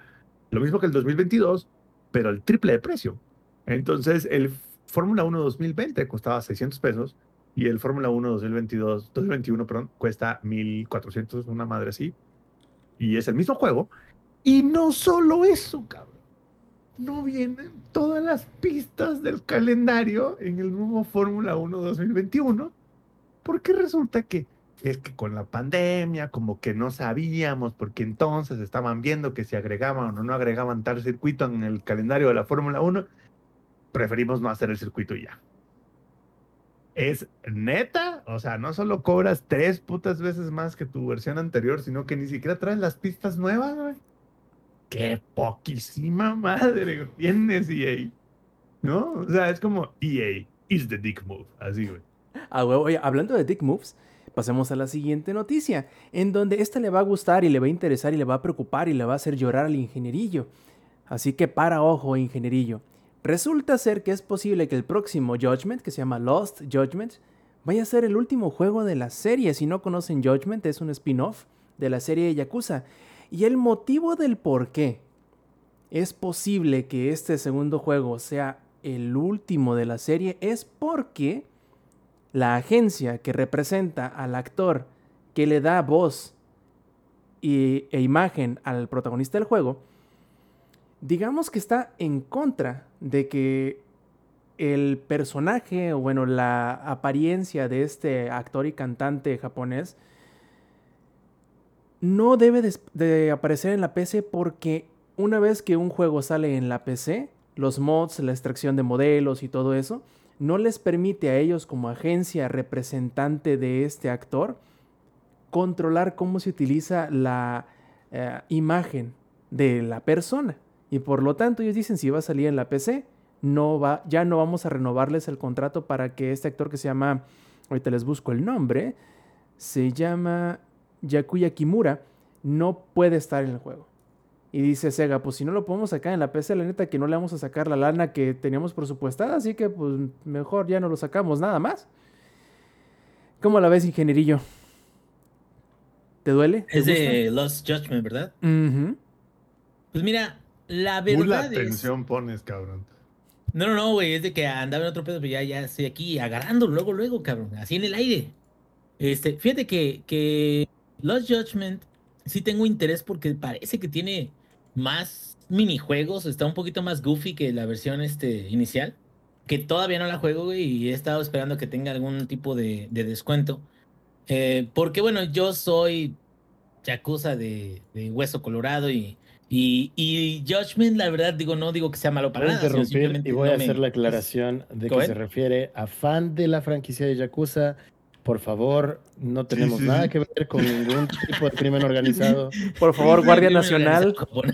Y yo, pens- yo pensando, a ver, si está gordo, pero no está tatuado, entonces tampoco que le haga la emoción, ¿no? Me voy, a, me voy a poner un koi, güey, pero un koi panzón, güey, acá en, en la espalda, güey. Todo Este, gordito, todo pero- panzón. Se va a hacer Sí, pez globo. gordito, todo panzón, güey, un, un pez globo, güey. Sí, Cuando un koi, se me pone un pez globo, güey. No, güey. Cuando respire. Eh, ¿qué tal? Pero bueno, bueno, aquí el chiste es este, güey. Judgment, yo siento de que me, me causa ruido el hecho de que digan, nah, ya lo, ahí lo vamos a dejar. Porque creo que les ha ido súper bien en, en Occidente los últimos años a todo, ¿eh? De hecho, me, me sorprende que no hayan traído el Ishin. Me sorprende que no hayan, Aún. este, a todavía, pues. Pero necesitarían hacer la traducción y lo que quieras. Pero, o sea, me sorprende de que cuánta gente ha jugado. Es más, creo que la única fuerza sobrenatural que había logrado de que otras personas jugaran eh, la saga de Yakuza había sido Rob Sainz y otros cuantos más, güey, de aquí en México. Pero Éramos ahora. tres cabrones nada más. Eran tres güeyes nomás. Pero ahora, gracias al Game Pass, gracias a que ya están todos los juegos ahí, gracias gracias a que puedes entrar sin compromiso y ver, y ah, mira, este, este juego como que es de desmadre. Y mucha gente, digo, habrá algunos que no les guste, pero hay mucha gente que empieza a hacer este, conocer la saga y a darse cuenta de pues todo el trasfondo que tiene. Y Judgment, yo sí quisiera, si sale para PC, mejor me espero para PC. Pero como dices, si no se pueden controlar esas licencias, pues qué lástima porque hay futuro, cabrón. O sea, hay futuro, es una plataforma que les está dando más proyección, más distribución. Y una cosa que me pasó a mí con esta saga es un poquito como lo que me pasó con Assassin's Creed, güey. Fue, o sea, aunque son 7, 8 juegos, pues los juegas, cabrón. O sea, también es, es como, no importa la cantidad de juegos porque la franquicia es tan buena de que te quedas, pues me voy a echar otro y es otra historia, ¿no? Y tiene otros juegos. Y algo que me llama mucho la atención es eso de Los, Los Judgment, que tiene más minijuegos, o se ve como que hay este, más cosas como medias tontonas, que siento de que eso, bueno, al menos de lo que había leído, no tiene tantas el primer juego como, como uno está acostumbrado. Pero también recordemos de que Lost Judgment iba a ser el único, la única parte de esa saga, o el spin-off, lo que quieran, que se, seguiría siendo de acción. Porque ahora todo lo que tiene que ver con Yakuza o Like a Dragon, Ryuga Gotoku, va, va a continuar siendo por turnos de tipo RPG. Entonces, sí, mm, me- se me haría muy raro de que de plano ya cancelaran las- la saga. Se me haría rarísimo. Pero los japos también no son seres humanos normales, güey. O sea, ya están en otro, en otra etapa, güey, de, del nirvana, güey, más De la allá evolución. de nosotros. Y, y yo diría que se estarían perdiendo de muchísimo, muchísimo, eh, muchísima oportunidad de, de alcanzar a más gente con nuevas historias. Pero pues bueno, pues también qué, qué se le va a hacer, ¿no? Si esa es eh, la justificación que tienen, pues ya, ya quesos. Y sí, la, la verdad es que, primero, hay que hacer notar que este es un rumor que se está reportando por un eh, sitio japonés. Eh, no me parece que esté fuera de la realidad porque, para los que no conozcan lo que es la cultura de los idols allá en Japón, deben de cumplir ciertos puntos, ciertos requisitos muy en específico. Por ejemplo, las idols, las mujeres, idols que son como cantantes, ¿no? Por decirlo así, son como... ah, vamos a hacer como Luis Miguel, imagínate, él es un idol porque desde muy pequeño lo, le crearon su, eh, su personalidad, por decirlo así, eh, de, de Eh, artista. Pudiste de haber dicho. Belinda. Belinda también podríamos decir que es una, lugar una de Luis idol. Miguel. Sí, sí, sí, es que, bueno, pues sí, también desde muy pequeño. Bueno, vamos a suponer Sí, que sí. Belinda nunca le hubieran permitido a su agencia, este, primero que nada, no mostrarse jamás, no ser un humano perfecto, para decírtelo así. No pueden cometer errores, no pueden eh, tener ningún tipo de relación amorosa porque destruiría la imagen de ese ser puro y perfecto que debe de ser un idol. O sea, i- Imagínense la carga de ser yo todos los días. O sea, ser perfecto, ¿no? Así esa carga, güey, Pero sin diaria. poder hacer público que te vas a casar, güey, por ejemplo. Exacto, güey. es- Justo, güey. Pero sin. Exacto. Yo así de. No, no. Deja tú que me, pues, me voy a casar. Que ni siquiera eh, tengo citas con una persona, ni que salgo con una persona. Nada, güey. Es así como de. Soy perfecto, así como yo diario y estoy Tiene que ser una representación de la pureza, güey. Y está Exacto, muy curseado, güey. O sea, no- imagínense que Belinda hubiera pasado por eso, no veríamos el desfile de tatuajes tan chingones que hay, güey.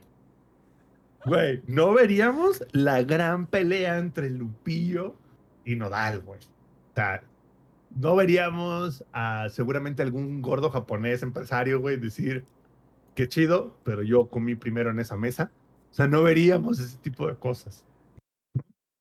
Y la verdad es Imagínate que... vivir en Japón y perderte de esto, güey. Exactamente, güey. La, la neta es que, como te digo, es un rumor. Muchos podrán pensar que es muy descabellado, loco, y quizá esto imposible, pero conociendo esa pequeña eh, particularidad de este mundillo que precisamente perteneció y pertenece todavía a este actor, él era parte de una boy band, y de hecho es el único de entre todos los integrantes de la boy band que sigue como activo, que sigue siendo famoso y que sigue siendo representado por esta agencia que se llama Johnny and Associates. Associates, bueno, eso, eh, Johnny y asociados, en pocas palabras. Y eh, pues vamos a ver qué tal, porque te digo, todo es un rumor. Y lo que se me hace más raro es que, vaya, ya les pasó con el primer Judgment en donde uno de los antagonistas, que igual era un actor, que daba su, su imagen y su voz, eh, le- lo encontraron con cocaína, lo metieron al tambo y prácticamente lo borraron del juego y pusieron otro personaje completamente nuevo. Ay, que hagan un Spartacus, nadie se dio cuenta. Ándale. Sí, o sea, no es como si no lo hubieran hecho antes y con esa misma serie. Pueden hacerlo, pero quién sabe. Quién sabe. Vamos a ver qué sale, vamos a ver si se confirma o no y vamos a ver si tienen que tomar este tipo de medidas quizá un poco drásticas, pero que han pasado y seguirán pasando. Y drástico también, ingenierillo. He escuchado mucho en internet estos últimos días, estas últimas semanas, que parece ser que Final Fantasy XIV está matando a World of Warcraft y está siendo tan, pero tan, pero tan este, popular que su versión digital está agotada. Eh, Con esto queremos decir que no se puede comprar la versión digital de Final Fantasy XIV en su edición Ultimate. Asterisco. En la versión que se vende en la tienda de Square Enix para la PC y para PlayStation 4. Como que se les acabaron las keys que tenían para vender. Los códigos pre, pregenerados para venderlos y que puedas utilizarlos como vouchers, en, ya sea en Steam, en la versión de PC, o en la PlayStation Network, en la versión de PlayStation 4. Ingenierillo, ¿alguna vez habías escuchado esto de un MMO?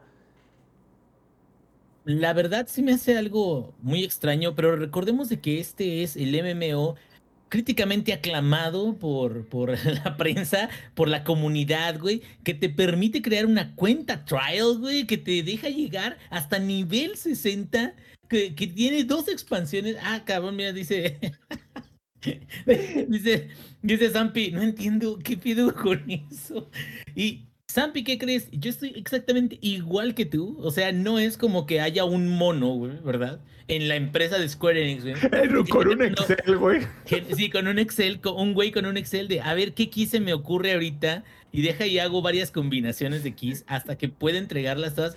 Eh, No, ¿qué pasó, patrón? No, pues es que ya nomás hice este 10 mil, ya, ya con estas. No, pues espérense, ya el, el becario necesita trabajar otro rato más para que haya más Es, que no corrí la fórmula hasta abajo, dice. No, espérate, Inge, es, es, es Hugo Sánchez de Club de Cuervos. Patrón, no puedo escribir Ándale. tantos códigos a mano tan rápido. Es que no puedo, señor. Súbanle O el sueldo. Ay, señor. El sueldo. yo no tengo yo no- sueldo. Yo no tengo sueldo, señor. Chinga. Pero bueno, ahí te va, este. Se me hace raro. Eso se me hace súper raro, güey. Es más, se me hace hasta como estrategia, ¿eh? Digo, no digo de que no les esté yendo Ay. bien. Es, es la misma estrategia, y perdona que te roba tantito el micrófono, Inge, es la misma estrategia que usan Nike y Adidas con sus tenis. Podrían hacer 300 mil y que todo el mundo compre. ¿Pero qué hacen? Nada más hacemos 100 mil. La gente es como de, güey, nadie alcanzó y crea el hype alrededor de esos tenis, ¿no? Entonces yo imagino que esta es la misma jalada, güey. Porque no hay... Es que no, no se me ocurre una razón, Inge. O sea, eh, lo de la No, parte que- física lo entiendo, pero lo, lo de que ya no tienen códigos, no hay, güey, no. Creo, que- creo que el becario es la, la razón más sólida que podría existir, güey. Un becario de que, güey, es que el becario nomás no, se le olvidó jalar la fórmula y pues por eso ya no pudo generar más en el Excel. Eh, este, pero bueno, eso yo creo que es más mercadotecnia, güey. Más como de, nos está yendo también en este MMO que fue aclamado por la crítica y que tiene capacidad de, que digo, ese es, bueno, em, ya es, es un meme en particular el hecho que digan está buenísimo. No significa de que el juego no esté buenísimo, o sea, el juego está muy bueno y sobre todo para aquellas personas que se mantienen, que crecen con los, los primeros niveles, que llegan al contenido que existe ahorita y que le dedican suficiente tiempo como para hacer actividades de, de endgame que, los mantengan entretenidos. Pero creo que uno de los grandes éxitos para este juego de Final Fantasy XIV ha sido la comunidad. Ha sido como la misma comunidad ha tratado de impulsar el juego, pero impulsarlo a un punto donde se sienten muy bien de ser parte de ello. Donde todo el mundo se dice, güey, qué buena onda, necesitas ayuda, te ayudo. Que es un poquito como era la comunidad de WoW en sus inicios. No la hardcore que decía, ah, tienes que estar aquí ocho horas al día. No, o sea, sino la gente que decía, ven, güey, necesitas aprender. Yo te ayudo, yo te guío por los calabozos, hacemos un nuevo personaje y te llevo de la mano para que ya llegues a Endgame. Y en Endgame nos metemos a raids, nos metemos a calabozos lo que quieras. Aquí el problema que yo veo con, con eh, los MMO actuales es eh, a lo mejor eso en particular, porque mu- muchos tienen una calidad muy alta, y estoy incluyendo a Teso, estoy incluyendo a The Elder Scrolls eh, Online, tiene una muy buena calidad, mucho mayor de lo que pensé que iba a tener. Tiene buena comunidad también, o sea, tiene una comunidad que, pues, tan, tan se ha permanecido constante de que han salido más expansiones. Y yo, la verdad, desde hace dos expansiones pensé que ya le iban a decir a Teso, ahí se ven. Y no, o sea, continúa la gente ahí. Y en WoW, creo que sí ha habido un- un- una decepción de parte de, la gente. WoW se volvió los Simpson, amigo.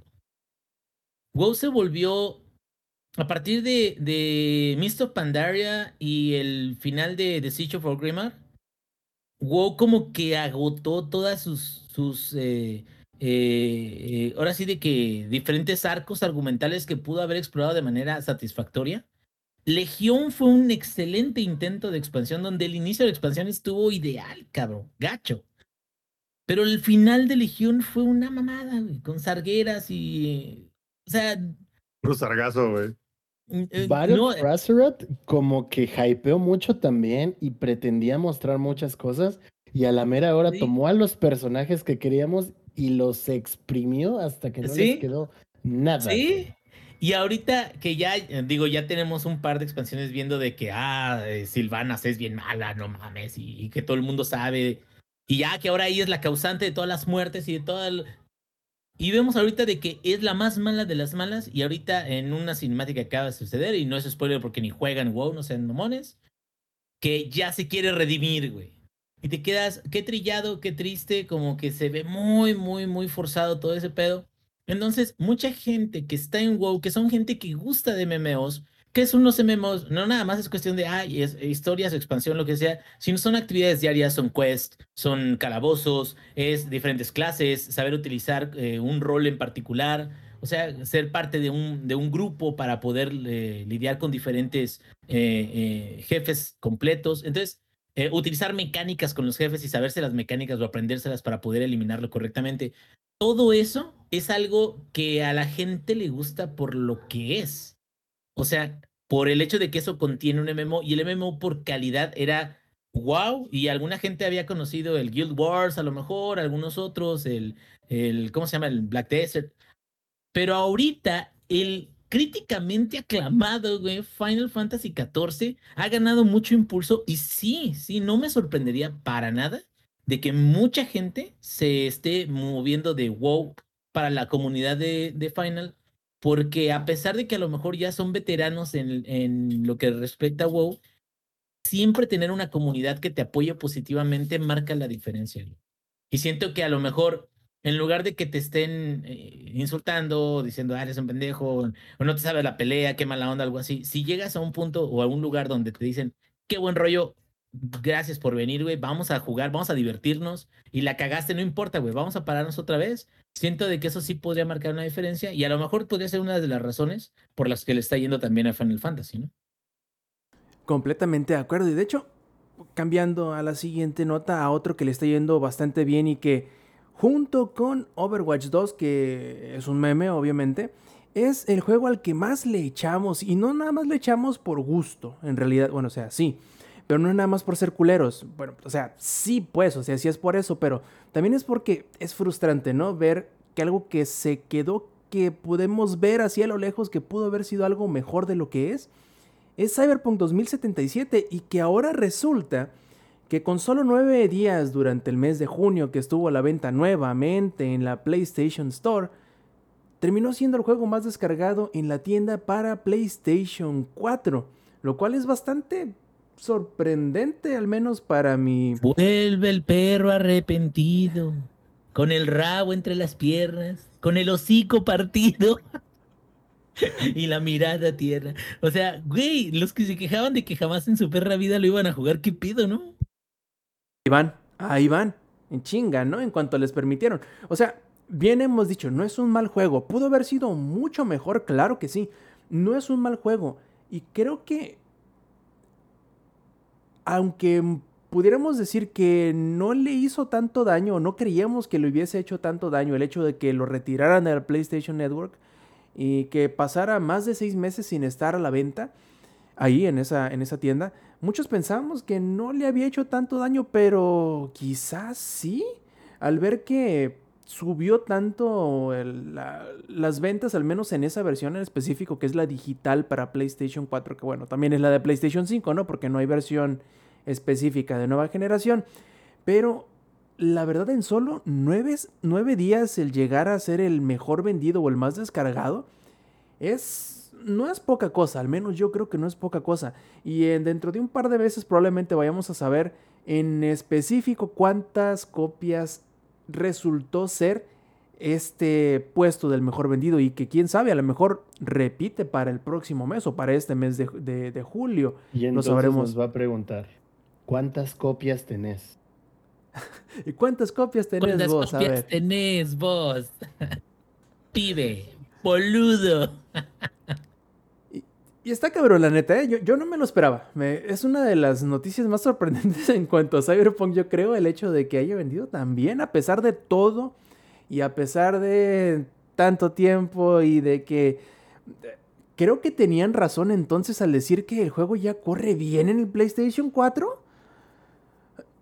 No sé, Eddie, ¿tú qué crees?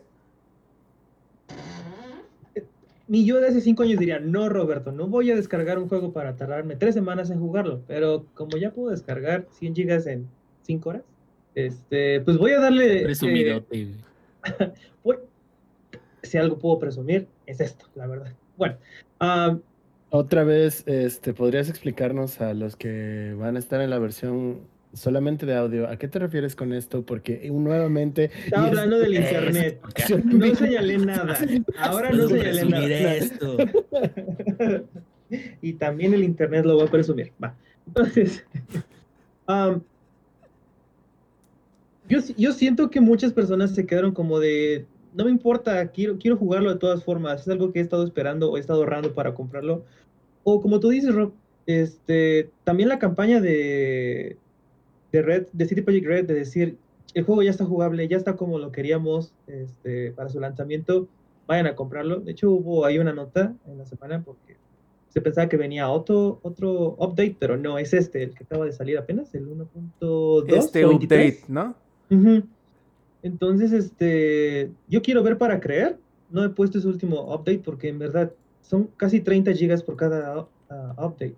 Creo que me estaba llegando a pesar ya, ya cerca de los 110 en, en el Play 5 y como ven el Play 5 apenas, apenas alcanza los 650 gigas internos. Entonces, este, o, pongo Cyberpunk y me llevo entre las patas como tres juegos o a ver qué onda. Pero sí, eh, para ustedes lo voy a descargar este, para jugarlo en la semana y yo les vengo a decir si ya hay una gran diferencia este, entre ambas.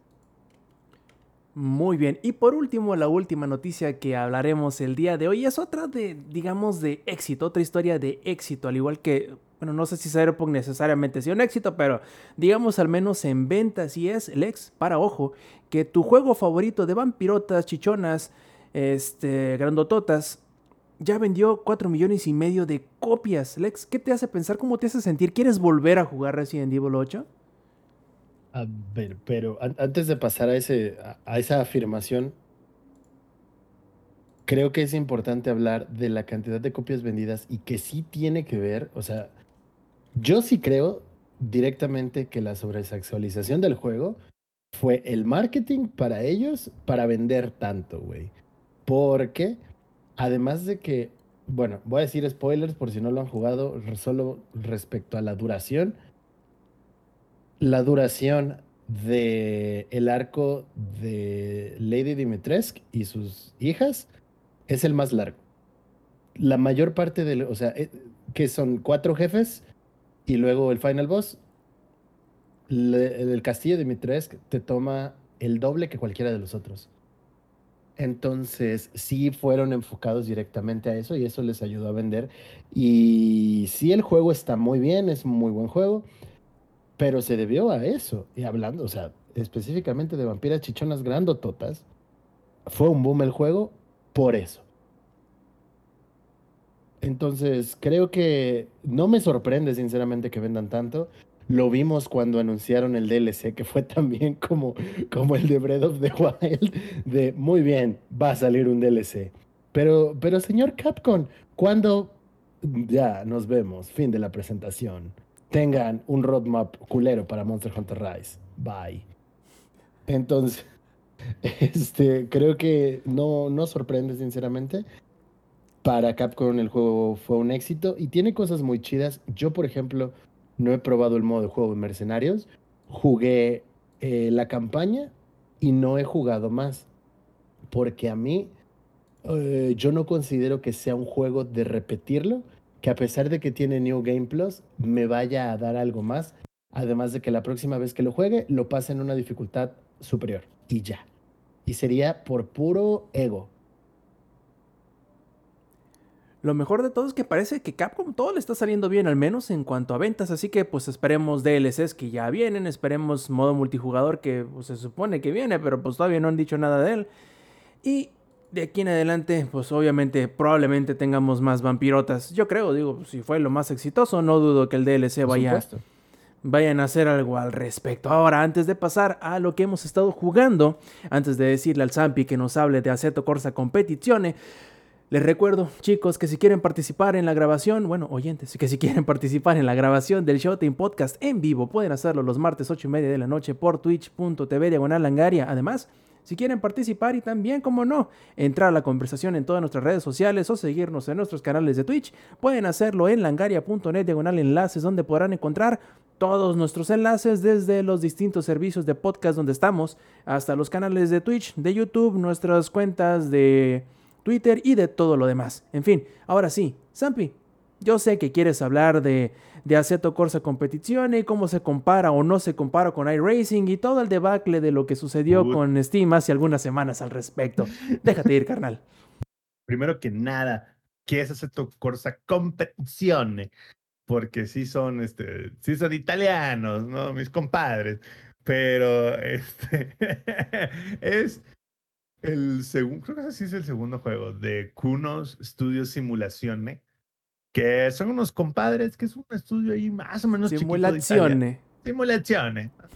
Son unos, unos, unos chamaquitos ahí de, de Italia que por alguna pinche razón tienen la licencia de el GT World Challenge, que es básicamente las competencias de coches Gran Turismo. Ah, La categoría, ellos tienen la licencia para la categoría GT3 y la categoría GT4. Algo bien raro, uno no esperaría que un estudio chiquito tuviera ese tipo de licencias, pero estos muchachos la tienen y son increíblemente buenos. Aparte, creo que hace poco salió para las consolas. Creo que es para Xbox One y para Play 4 todavía no está para las de nueva generación. Y su madre, qué buena sorpresa me llevé. Eh, primero lo jugué en realidad virtual, ¿no? Entonces, y dije, y vamos a ver que también está ejecutado el tema de la realidad virtual, sobre todo porque el primer juego de ellos, Aceto Corsa, hacia secas, sin la parte del competición. Este, la parte de realidad virtual estaba como que ahí, como que, como que media hecha, la neta, estaba a medias. Pero Aceto Corsa Competizione está súper bien hecho, la parte de realidad virtual está súper bien implementada, no necesitas quitarte el headset para nada, puedes navegar menús, eh, escoger coches, configurar todo con el headset de realidad virtual, lo cual es raro. Y ya una vez entrado al juego como tal, ya rayan que no es juego, güey. O sea, ya rayan que es para masoquistas. Porque es una simulación tan bien hecha de los coches Gran Turismo que no hay manera de ponerlo como en modo dominguero, ¿sabes? O sea, no hay, no hay manera de ponerlo en modo así como de, "Ah, voy a jugar una media hora nomás para pendejear un rato, ¿no? Así de, le pongo pausa, volteo a ver a la persona que me está hablando y sigo jugando. No, no, no es ese juego. Es un juego para masoquistas, requiere 100% tu concentración, 100% tu dedicación al juego y 100% que te aprendas los layouts de las pistas, dónde frenar, cómo hacer trial, trial braking, cómo configurar tu coche. Es el juego más hardcore de, de, simulación que he jugado. Hay muchos juegos que dicen que son simulación, pero siempre te avientan como que dos, tres settings ahí para no hacerlo simulación. No este juego. No, no, este juego es como, como buen juego de buen estudio italiano. Dijeron, como buenos italianos, los italianos de repente tienen unas cosas bien raras. Entonces los italianos dijeron, Si te compras este juego es porque te encantan los juegos de simulación. Por lo tanto, como sabemos que te encantan los juegos de simulación, vamos a tirar por la borda todas las opciones de hacerlo arcade. Todas y absolutamente todas. No me imagino cómo funciona incluso con control en el tema de las consolas, porque es un juego tan hardcore, güey. Es tan hardcore que no sé cómo funciona, güey. Porque requiere los frenos precisos, en el momento preciso, la aceleración precisa, el movimiento de volante preciso, el setting preciso del juego. Aparte, las carreras duran un chico, un chingo. Hay- o sea, hay las carreras sprint, que son las carreras cortas, duran, dependiendo de los settings que pongas, duran 20 minutos, 40 minutos o una hora, siendo una hora el setting realista. Entonces, es una pinche hora completa que tienes que estar jugando esa madre. Y ahí les va. Los coches GT3, y, sé que va a sonar un poco raro, a diferencia de los coches Fórmula 1, no tienes margen de error. Todavía los coches de Fórmula 1, como son una maquinaria tan perfecta, pues medio pendejarte tantito y todavía sales del otro lado de la curva sin pedos, ¿no? Los coches de GT3 no. Los coches de GT3 están diseñados para que si quieres ser consistente, tienes que estar 100% concentrado, porque aparte el truco es la consistencia, porque como la carrera dura una hora, Ujú. vas a dar la misma pinche curva 45 veces, cabrón, si no es que hasta más. Entonces, no se trata de qué tan rápido puede ser en una vuelta, se trata de qué tan rápido puede ser en todas tus vueltas. Entonces es como tan sencillo. Sandboard, el primer circuito, yo lo puse dificultad realista porque yo dije, "Ah, me la cepillan las otras dificultades. Ok, si quieres estar en el top 3 en Sandboard, necesitas hacer constantemente en todas tus vueltas 1.33 a 1.33.1. Así de sencillo. Si haces más de eso, el coche de enfrente se te pela. Haces menos que eso, lo alcanzas tantito, güey. Entonces, estás constantemente, güey, cu- cubriendo y tratando de, de competir contra el gap y el gap y el tiempo y el tiempo y el tiempo. Es increíblemente difícil. Y a diferencia de los coches Fórmula 1, no tienes DRS, entonces no es un tema de, güey, estoy a menos de un segundo del coche de enfrente, ahorita pongo el DRS, ahorita pongo mi botón de overtake y lo paso. No, no, no. Aquí todos los coches son exactamente iguales, todos tienen el mismo motor, prácticamente la misma potencia, lo que cambia es el chasis de cada coche. Y sí, cada coche se maneja absolutamente diferente a pesar de que tienen la misma potencia, pero cada coche es diferente, entonces tienes coches que son tracción las cuatro ruedas, tienes coches que son tracciones traseras nada más, entonces dependiendo del coche, pues el, setup que armas, entonces el juego te castiga, güey, porque tú estás acercándote al coche de enfrente a razón de media milésima, una milésima por vuelta, entonces el coche de enfrente está a un segundo, toma 10 vueltas o 10 minutos acercarte al coche de enfrente, y si la cagas, pierdes 8 segundos. Y ya no te da la matemática, porque dices, a ver, si para cubrir un segundo entre yo y el brother de enfrente me eché 10 vueltas, 8 no, ya no la armé, no la armé. Entonces es un juego que requiere que estés así de que 100% con... Yo sudo con esa madre, güey. Es más, tengo que poner mi ventilador chiquito que me dé directo porque sudo, güey. Es más, como lo juego en realidad virtual, uno tiende, en realidad virtual, de repente la realidad virtual, como cuando está bien implementada, como es en Assetto Corsa Competizione, te engaña, güey. Entonces, después de 10 minutos de carrera, te das cuenta que te empieza a doler el cuello, güey. Porque Ah, estás... ¿verdad? No, no es porque te pese el headset, güey. Porque yo he jugado tres horas en American Truck Simulator y no me duele el cuello. No, no, no. Es porque estás tenso, güey. Es porque estás así de que afianzado al chingado volante y es así como de, cuando venga la curva número uno, sé que tengo que frenar exactamente en el tercer este, punto de frenado o en el segundo sponsor y entonces freno al 50% y entonces giro el volante exactamente 10 grados a la izquierda mientras voy soltando el freno solo 10% y entonces piso el acelerador cuando... O sea, cada curva es un chingado suplicio. ¿Por qué? Porque estás 100% concentrado en el juego y no, de hecho, por ejemplo, yo cuando juego me quito el Apple Watch para que no me esté vibrando en la mano, dejo mi celular a un lado porque tan sencillo como de que vibre el celular y estés tratando de ver quién chingados te habló. Y el volantazo ya lo diste. No, de repente estás así, ay cabrón, ya estás a media curva, ya la cagaste, ya perdiste 8 segundos, ya se chingó tu carrera. Y como buen juego de simulación, mi Eddie, no hay rewind. Entonces son carreras de una hora, tres horas o seis horas sin rewind, papá. Entonces es como de, y ya la cagué, reinicia la carrera. O, ni modo, papá, llegaste último. Entonces, un gran juego, es lo que voy a resumir de Assetto Corsa Competizione. Un gran juego, Un gran simulador, güey. un gran simulador, exacto, un gran simulador. No lo compren si se quieren divertir. Este es un juego para gentes que el estado masoquistas, que como yo, que nos encanta el sadomasoquismo, nos encanta que el juego nos patee el trasero, güey, constantemente. El multijugador es lo más competitivo del universo. Los güeyes están perrísimos, perrísimos y llevan horas y horas y horas y horas y horas y horas de práctica. Todo el mundo está bien perro.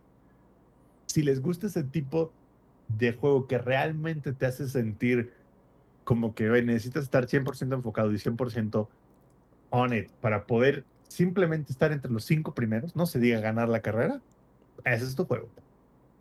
Y después de ver la serie, o sea, después de ver, de, ver varias carreras del GT World Challenge, creo que es de los juegos, Eddie, de carreras que más se acercan a su contraparte real en términos de ejecución. Porque, a ver, el juego de Codemasters de Fórmula 1 es una pendejada, no se acerca casi nada a la Fórmula 1 real.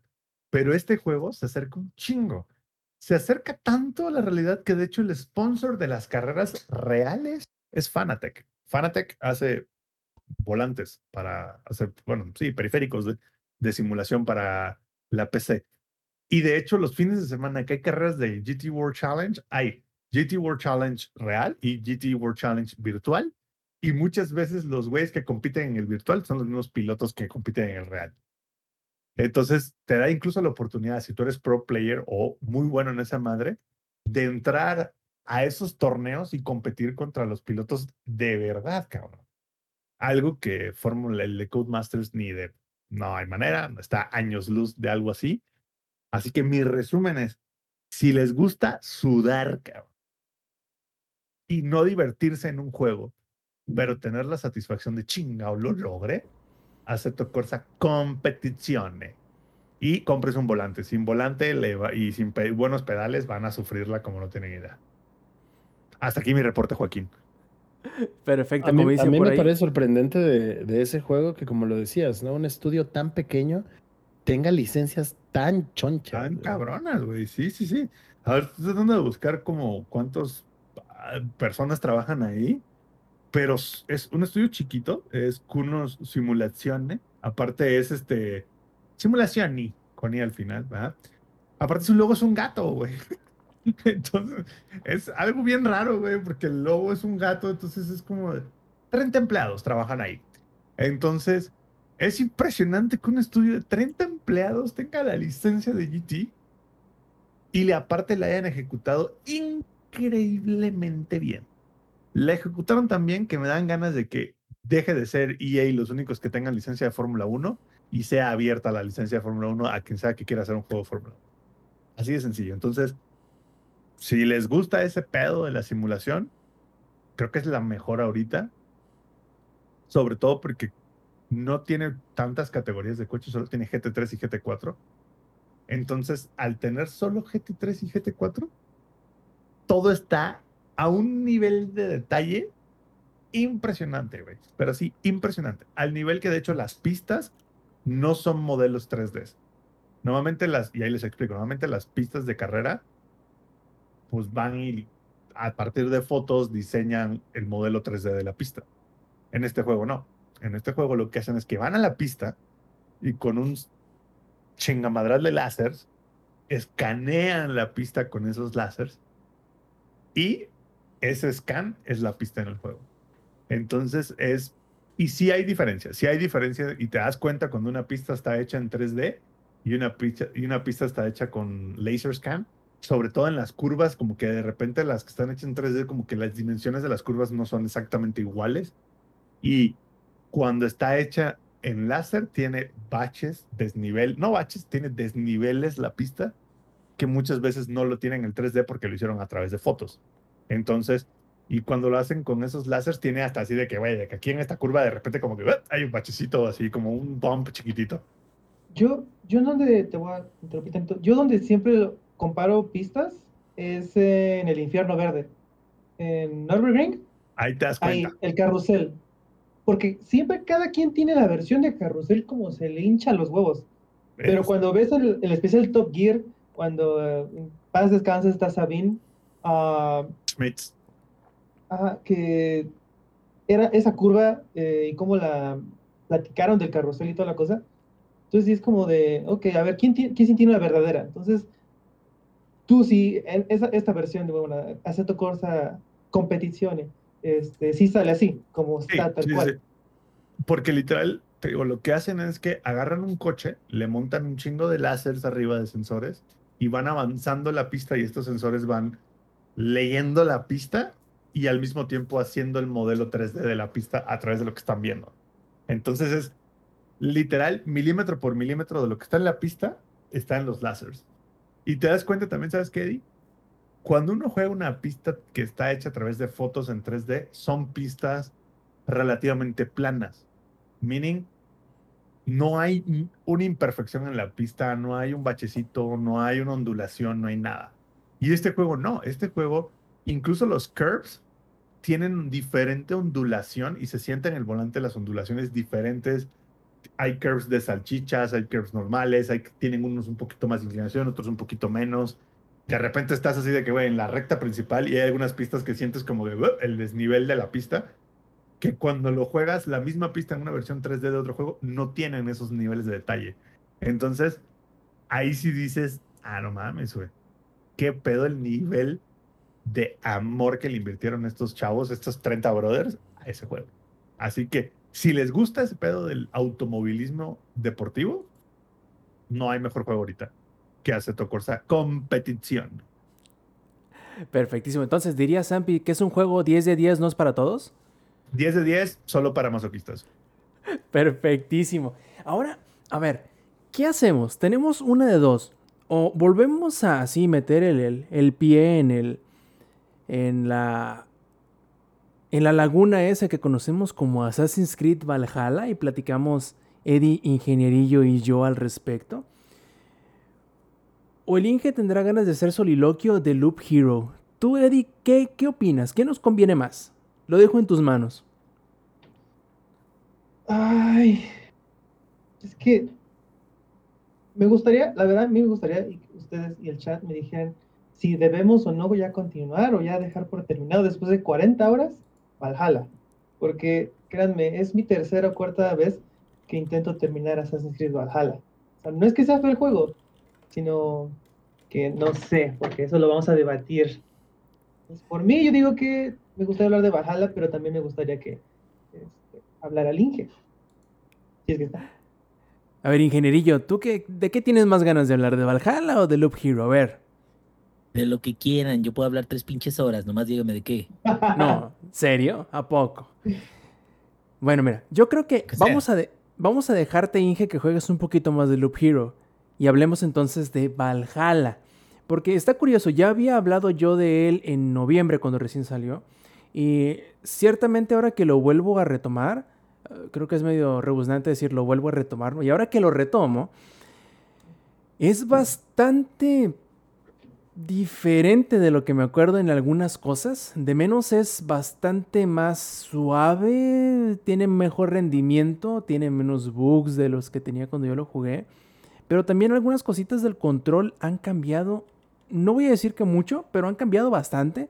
Tanto que me tomó, digamos, un par de horas el, el darme cuenta que el parry ya no es con los dos botones de arriba, sino solo con el izquierdo. Entonces, tú Inge, eres el que menos tiene jugándolo y el que más recientemente lo descargó. ¿Qué te ha estado pareciendo? ¿Te acuerdas las, las, las opiniones que yo tenía al respecto y las compartes? O bueno, ¿qué te ha parecido a ti? Pues mira, la verdad, Valhalla, eh, acuérdense de que yo vengo. ¿De dónde vengo, güey? ¿Quién soy? ¿por qué me llamo como me llamo? No, eh, recuerden que yo vengo de haber jugado Odyssey bastante, y bastante me refiero un montón. Y eh, Odyssey a mí me encantó cuando salió, y, y creo que tiene mucho que ver el que eh, yo siempre fui fan de, de la mitología griega, este, romana, y yo dije, o sea, qué chingón sería de que pusieran un Assassin's en esa, en esa época, y cuando salió, güey. Digo, el Origins me encantó también por, por lo de las este, pirámides, las tumbas, todo eso. Pero realmente Origins se me hacía muy vasto y sin tantas cosas que hacer, a pesar de que había renovado la forma del juego. O, este, Odyssey, ah, en cambio, tenía todo lo bueno de Origins, pero tenía muchas cositas que ver, o sea, muchas cosas que fue, muchas de ellas fueron reimaginación del mundo griego. ¿Por qué? Porque incluso hay muchas estatuas que se supone que pudieron haber estado ahí, que nadie les puede decir que no a los investigadores de, de, de Ubisoft, pero que, que son, es muy chingón poder ver todo eso, verlo en su esplendor, se podría decir, con la Mistios, con Cassandra o, o ¿cómo se llama el, el otro pendejo? Su hermano nunca lo he escogido. Alexios, creo. Alexios, Alexios. Eh, entonces, a mí me, me, me Odyssey me, encantó, me fascinó. Vi muchos este, puntos como la estatua de Atena gigante en Atenas, como ahí en un camino que, bueno, en, en la, la isla de Kefalea o cómo se llama, Don- donde viene, la primera isla donde estás, hay una estatua de Zeus con un rayo, güey, grandísima, chingoncísima. En, en Olimpia, güey, está la, la estatua de oro y, mar, y, marfil, creo que de, de Zeus, o sea, o sea, eh, hay muchas, muchas cosas que, que te hacen quedarte, wow, no mames. güey". O sea, qué perrón. Hay una estatua, bueno, eh, es, esa estatua en contra de una montaña de Atlas, sosteniendo, ese es en, uno de los lados, sosteniendo eh, pues un- una roca grandísima que se supone que es el mundo. Y creo que eso para mí, en la experiencia de Odyssey, me encantó, me fascinó, me hizo llevarlo, de los, los animales legendarios, luego, luego, o sea, como que todo eso me hizo sentir así de, güey, o sea, está, está perrón, ¿no? Está chingón, ¿no? Y, y, y vamos a darle, vamos a seguirle.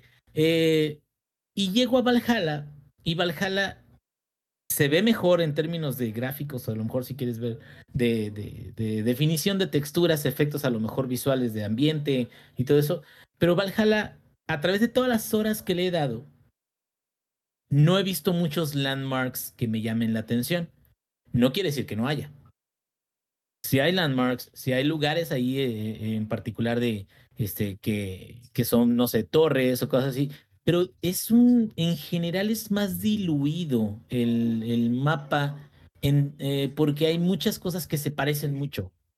Y no estoy diciendo que esté mal, simplemente estoy diciendo de que a lo mejor había cosas más icónicas a través del mapa de Odyssey, que ahora yo veo el mapa, que aparte es gigantesco, el, el, de, el de Valhalla, sobre todo porque es mucho, mucha tierra. El, el de, el de Grecia era muy grande, pero porque también había mucho mar.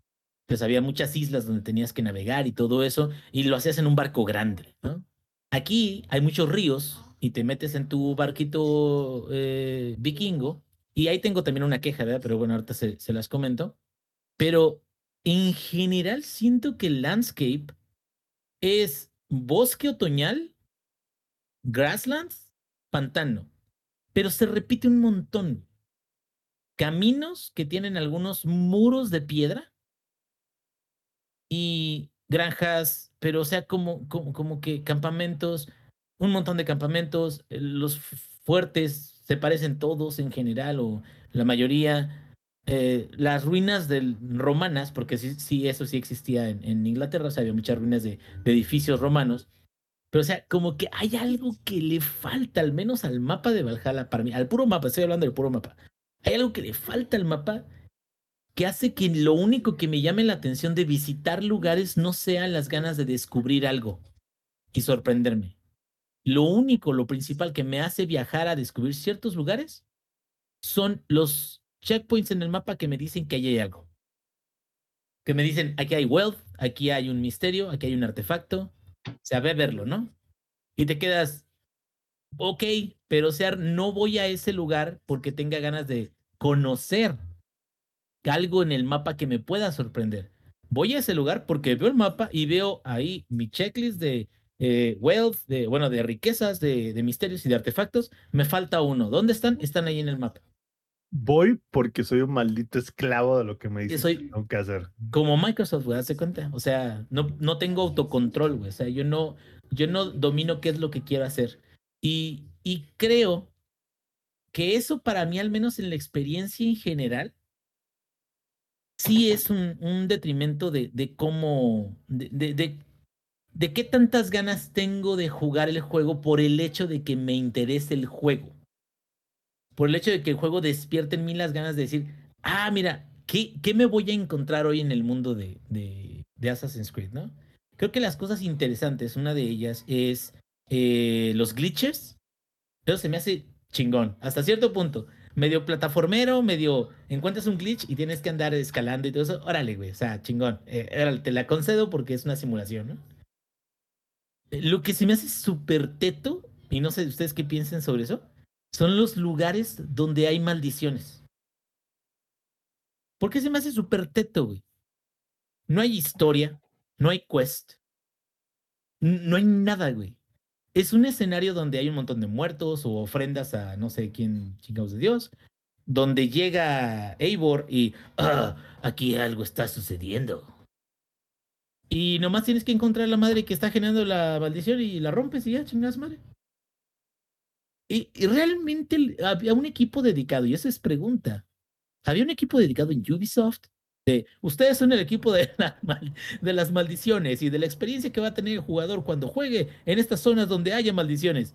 Y neta, güey, o sea, todo el tiempo de desarrollo nomás dijeron, pues eh, ahora ya llevamos eh, 10 sitios de maldiciones. La idea para el siguiente sitio es otro objeto que esté maldito, que lo rompe Eivor y que ya ahí se termina el pedo. O sea, eso en particular, ese, ese minijuego sí me, me, me da un bajón también, igual que lo del mapa que les platicaba. ¿Y saben por qué les platico de las cosas que no me gusta? Porque el juego es muy bueno. El juego es muy bueno, en acción es bueno, eh, tiene algunos detallitos, pero, o sea, es un juego triple A, tal cual, en, en todos lados. Eh, puedes pasarte mucho tiempo buscando los sets de, de armadura. Todos los sets son viables, que eso también está chido. eh, este, y, y realmente ya ahora no son tan dependientes los sets del tipo de personaje que quieras llevar. En Odyssey lo que pasaba era de que algunos sets favorecían lo- las especialidades que tenías, ¿no? Rango, o combate, o asesino. Y ahora es casi, casi, pues las skills son una cosa, güey. Tú, tú échale. La- las mejoras de las armas son otra completamente diferente y sí te damos ciertas bonificaciones, pero no son tan determinantes como para que quieras elegir un set por encima de otro. Yo ahorita tengo el set del cuervo y ahí me la voy a llevar, cabrón. Yo creo ahorita, al menos a menos de que me ponga a buscar sets muy específicos, como el de Sauron, que ya dijo Eddie, ¿no? Entonces, en general, digo, y ahorita ya para que alguien más comente, porque ya llevo como 20 minutos hablando, güey. En No, ¿en general, serio? este, sí, si no me detienen, voy a continuar, güey. En general, creo que sí es una buena experiencia, pero se nota mucho lo que habíamos mencionado. Creo que no me acuerdo si en el podcast pasado, que eh, este fue un desarrollo por un estudio hermano del que desarrolló Odyssey y que hay cierta como enfrentamiento rencilla a un grado profesional en el cual trataron de no considerar muchas de las cosas afortunadas que hubieron en Odyssey. Sí dijeron, hay ciertas cosas que vamos a trabajar, que sabemos que existen, pero o sea, no vamos a hacer un Odyssey mejorado y quitarle las cosas malas y que sea un, un juego que entregue más, pero que les recuerde a Odyssey. No, tenemos que hacer algo propio, algo diferente, algo... Y yo no creo que eso les haya quedado tan bien, fíjate. Porque no es de que la experiencia de Odyssey haya sido mala. Sí tenía sus cosas, como los mercenarios que tú los odiabas. O sea, tenía sus cuestiones que había que mejorar o que a lo mejor había que sustituir, pero no era como para de plano no tomar en cuenta las cosas que, que eran muy, pero muy buenas de Odyssey y que en este juego se ven un poquito más planas. Como te digo, el landscape, la inteligencia artificial, los eventos. eh, creo que hay algunos eh, secundarios que no tengo la noción, no sé si soy yo que soy muy pendejo ustedes también les haya tocado de que progresas en un, o sea, te encuentras a alguien, te dice, oh, mi papá llenó la casa de mierda de puerco. Y, y es en serio, no, no es, no es una broma, no, no es broma, no es broma. Hay, hay un quest de, de donde llegas a una casa y, ah, nos morimos y mierda de puerco. Y entonces ya abre la casa y hay cuatro cajas que tienes que sacar y te van bajando salud. Y sacas las cajas y te dice, ah, gracias por haber sacado las cajas, mi padre cuando vuelva me la voy a chingar y todo. Y no se acaba el quest y no sabes qué tienes que hacer para que se acabe el quest. Y no sabes si tienes que esperar o regresar al siguiente día y ver ya que el papá regresó y está todo lleno de mierda de cerdo. No sé. Entonces como que eso me desconcierta porque me quedo, entonces ¿qué caso tiene que haga las... Y, bien lo dijeron, ¿no? Para poder dar una experiencia más completa en la campaña principal, vamos a diluir un poquito los quests secundarios o los eventos externos para que no se distraigan tanto de la campaña principal, que está bien perrana. Y creo que tampoco eso le salió muy bien. Entonces, lo triste de esto es, el juego se ve muy chingón. El juego se juega muy chingón. El mapa está grandísimo, o sea, tienes muchas zonas que abarcar, tienes muchísimas actividades que hacer. Cuando te metes a jugar, no te vas a quedar sin hacer eh, cosas, o sea, vas a hacer muchas cosas. Nada más que esto se parece un poquito más a en lo que ya estaba cayendo, por ejemplo, Syndicate, que fue la última iteración de eh, los juegos de Assassin's Creed antes de que se volvieran RPG, o es más, hasta un poquito Origins, que Origins también sufre de eso. El mapa es tan grandísimo y las actividades no son tan, tan, tan vastas como para que no te des cuenta de que hay muchas repeticiones de las mismas actividades en muchas partes del mapa. Entonces creo que la variedad a lo mejor ahí bajó eh, considerablemente con tal de dar más contenido y más extensión del juego mismo. Pero ya comenten algo porque si no van a decir que este es mi podcast. Y no, no es mi podcast, güey. El podcast de cinco personas muy guapas, güey. Bueno, cuatro, este, porque el ex no cuenta. Él es hermoso, no es guapo. Entonces, ¿ustedes qué piensan de las pendejadas que estoy diciendo de Valhalla, güey? Pienso que son puras pendejadas, pero también pienso que tienes razón, en el sentido de que eh, una cosa que yo podría apuntar directamente, porque son como que los dos juegos que hicieron el mismo estudio, es entre el Origins y es- este, que es Valhalla, es que sí se nota que le bajaron muchísimo a, no te voy a decir que la calidad, pero al menos eh, lo atractivo que era eh, las misiones secundarias de Origins. Porque sí, no eran muy profundas necesariamente en Origins tampoco, pero creo que eran más interesantes y al menos un poquito más... em, ¿Cómo decirlo? Es que no eran más largas necesariamente, pero sí eran más llamativas. Porque es cierto, aquí hay un montón de eventos, no son ni siquiera misiones. Hay un montón de eventos que te piden hacer por lo general una cosita nada más. Y eh, creo que el hecho de tener, como tú bien dices, el mapa más grande, nomás por- porque es más grande, los orilla al mismo tiempo a, a poner un montón de cosas por hacer, nomás por ponerte un montón de cosas por hacer, porque hay un montón de espacio donde ponerlas. Entonces llega al punto en donde no les alcanza el tiempo y no les alcanzan las manos y no les alcanzan las personas para poder hacer que todas esas misiones, esos eventos chiquititos tengan un significado o tengan o se te queden al menos grabadas en la mente. Y bien dices tú, otro de esos grandes problemas que tiene al menos Valhalla, yo sé que Origins también lo tenían y también lo tenía este Odyssey hasta cierto punto, es que como son tantas cosas que a veces interactúan un poquito unas con otras, ya no sabes si no estás haciendo algo o, o la misión no te está reaccionando a lo que estás haciendo porque o no lo estás haciendo bien o es porque está bugueado.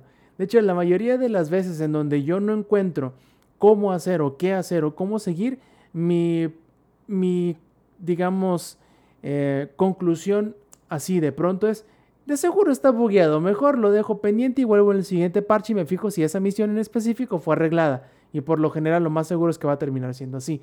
Entonces, creo que Assassin's Creed ya tiene bastante tiempo en donde el hecho de hacerse más grande que el juego anterior le está jugando en contra. No nada más en el hecho de que se siente más repetitivo, sino que esas cosas que estás haciendo ya formulaicamente o lo estás haciendo casi casi por instinto, dejan de ser interesantes porque son tantas que no le pueden poner el empeño o el detalle que deberían de tenerlo. Como bien dice Zampi, oye, pues mira, somos 30 cabrones nada más que estamos trabajando, pero si hacemos dos o tres cositas muy bien y las hacemos tan bien, que no se nota que seamos tan poquitos porque lo estamos haciendo muy bien. Ahora al revés le está pasando a Assassin's Creed, en donde es tan grande lo que, o el producto es tan vasto que te están queriendo dar para tantas horas que te quieren, prácticamente te quieren todo el día, todos los días jugando, casi casi ya es un MMO. Casi podremos decir, yo creo, Valhalla es más MMO que otros juegos que son similares a un MMO como Destiny 2. Por ejemplo, ya tienen las misiones diarias, las misiones este, semanales, tienen este, las, Retos. los- sí, los retos, los conjuntos especiales que puedes comprar con la moneda de las, de las misiones diarias y, y- y semanales, que ya casi este juego Valhalla que lo platicábamos en la edición anterior con los rumores de Infinite, Infinity, perdón, eh, que aquel va a ser un juego más como Games as a Service, pues este ya prácticamente es un juego Games as a Service. No sé qué tanto más vayan a tener que hacer o vayan a necesitar hacer para llegar al objetivo del próximo juego.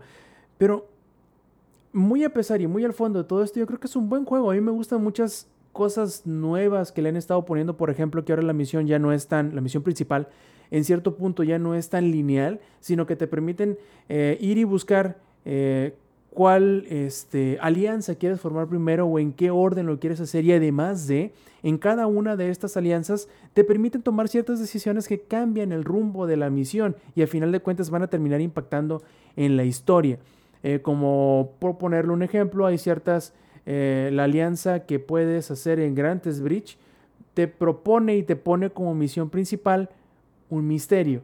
Te dice, ok, sucedió esta cosa y hay ciertas pistas que te pueden hacer pensar que dentro de un grupo de personajes principales, tú le puedes echar la culpa a uno de ellos y no necesariamente esta va a ser la verdad, pero esto va a terminar resultando en si te alías con cierta persona o si esta alianza en general termina siendo de una forma o de otra y al final de la historia, esto termina haciendo que sea diferente tus, tus conclusiones a las que, vamos a suponer, muy seguramente a lo mejor la, las formas como suceden o las, los eventos, cómo se dan al final de la historia, para mí vaya a ser muy diferente a la de Eddie va a ser muy diferente a la tuya, Inke.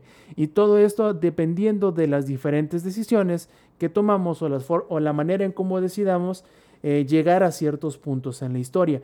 Y eso lo hace bastante interesante, sobre todo porque es algo que no se había hecho en Assassin's Creed y que puede dar cosas bastante interesantes en los próximos juegos. Eddie, ¿tú qué piensas?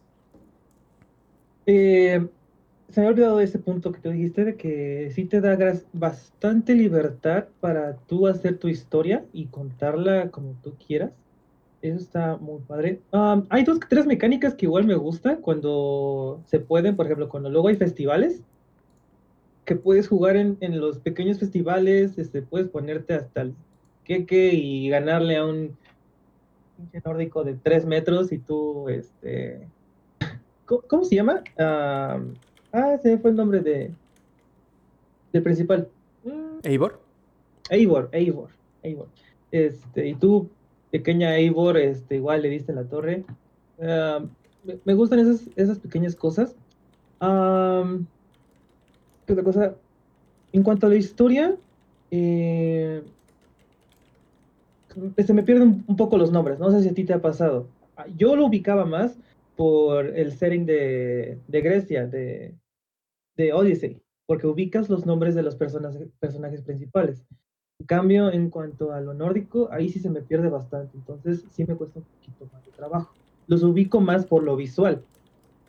Por ejemplo, el que era descendiente de este Ragnar, no sé si te acuerdas, este, ese yo lo ubicaba bastante bien, la historia de él estuvo muy, muy, muy chida. Entonces, en cuanto a historia, sí, sí me gusta, pero sí tengo que esforzarme un poquito más este, de lo normal. Am, en cuanto a lo visual que decía el Inge, de que luego hay lugares en que se ve muy genérico o que ves todo igual, por ejemplo, que ves 15 granjas en, en, cinco- en dos kilómetros, ves pura granja, eh, sí, la verdad sí tiene razón, hay, hay muchísimo de eso, o se repite demasiado. No sé si Inge ya llegó a cierto lugar que vamos a llamarle, porque no quiero spoilerar, porque para mí me gustó muchísimo esa parte que, vamos a decirle que es muy místico, o es en otro plano astral, por así decirlo. No sé si tú ya jugaste esa parte, Rob. A mí se me hace, se me hizo muy jaw dropping, o sea, cuando vi la escena de que cambias de lugar o de perspectiva y se transforma, o sea, es como de, wow, ok, por esto, por esto Valhalla, o sea, me gusta muchísimo. y dices, ah, pero ¿dónde puedo encontrar esos lugares? El juego te dice, tiene pequeños hints de si es un lugar con eso, para que tú te puedas encontrar eh, o puedas disfrutar, porque en verdad yo lo disfruté, o sea, exprimieron muy bien el motor gráfico en eso, y yo nunca, jamás había visto eso en un, este, en un Assassin's Creed, o sea, he, visto efectos especiales chidos de que una Nubis de 3, 15 metros, este, y así, pero que jueguen así contigo, eso a mí me gustó muchísimo, afortunadamente todavía tiene bastantes cosas, creo que es lo que más me ha gustado en cuanto a lo um, gráfico, en cuanto a escenario, pero está encerrado. Vamos a dejarle que está encerrado y está pequeño. Eso no me gustó. Y el otro punto que sí, ya me acordé por qué lo dejo bastante, es porque se me hace muy repetitivo el, el modo de pelea. Ah, muy, muy, muy, muy repetitivo. Parry, golpear, golpear, parry, golpe fuerte. Y así, y así matas a todos. Lo que yo he encontrado para que no se sienta tan repetitivo es andar cambiando de armas constantemente. Lo chido de esto es que hay un efecto especial que, o una habilidad especial, que dejas oprimido gatillo y picas el R3 y este Eivor cambia las armas, o sea, las cambia de mano. Y es como, ok, ahí te van unos combos diferentes. Entonces, ese, ese pequeño, um, uh, ¿cómo se diría? Pequeño feature, eh, sí, sí, sí me gustó. Um, pero en cuanto a los combos y las ejecuciones, eso, ah, las ejecuciones. ¿Cuántas veces no hemos visto la misma ejecución? Que el oponente trae una, una espada y lo que hace Ivor es, se la clava así. Y ya, o sea, es la misma ejecución una y otra y otra vez. Um, no sé si ustedes se acuerdan de los Assassin's Creed antes del Origins, o sea, Black Flag. Bueno, no estoy contando Syndicate ni, ni Unity.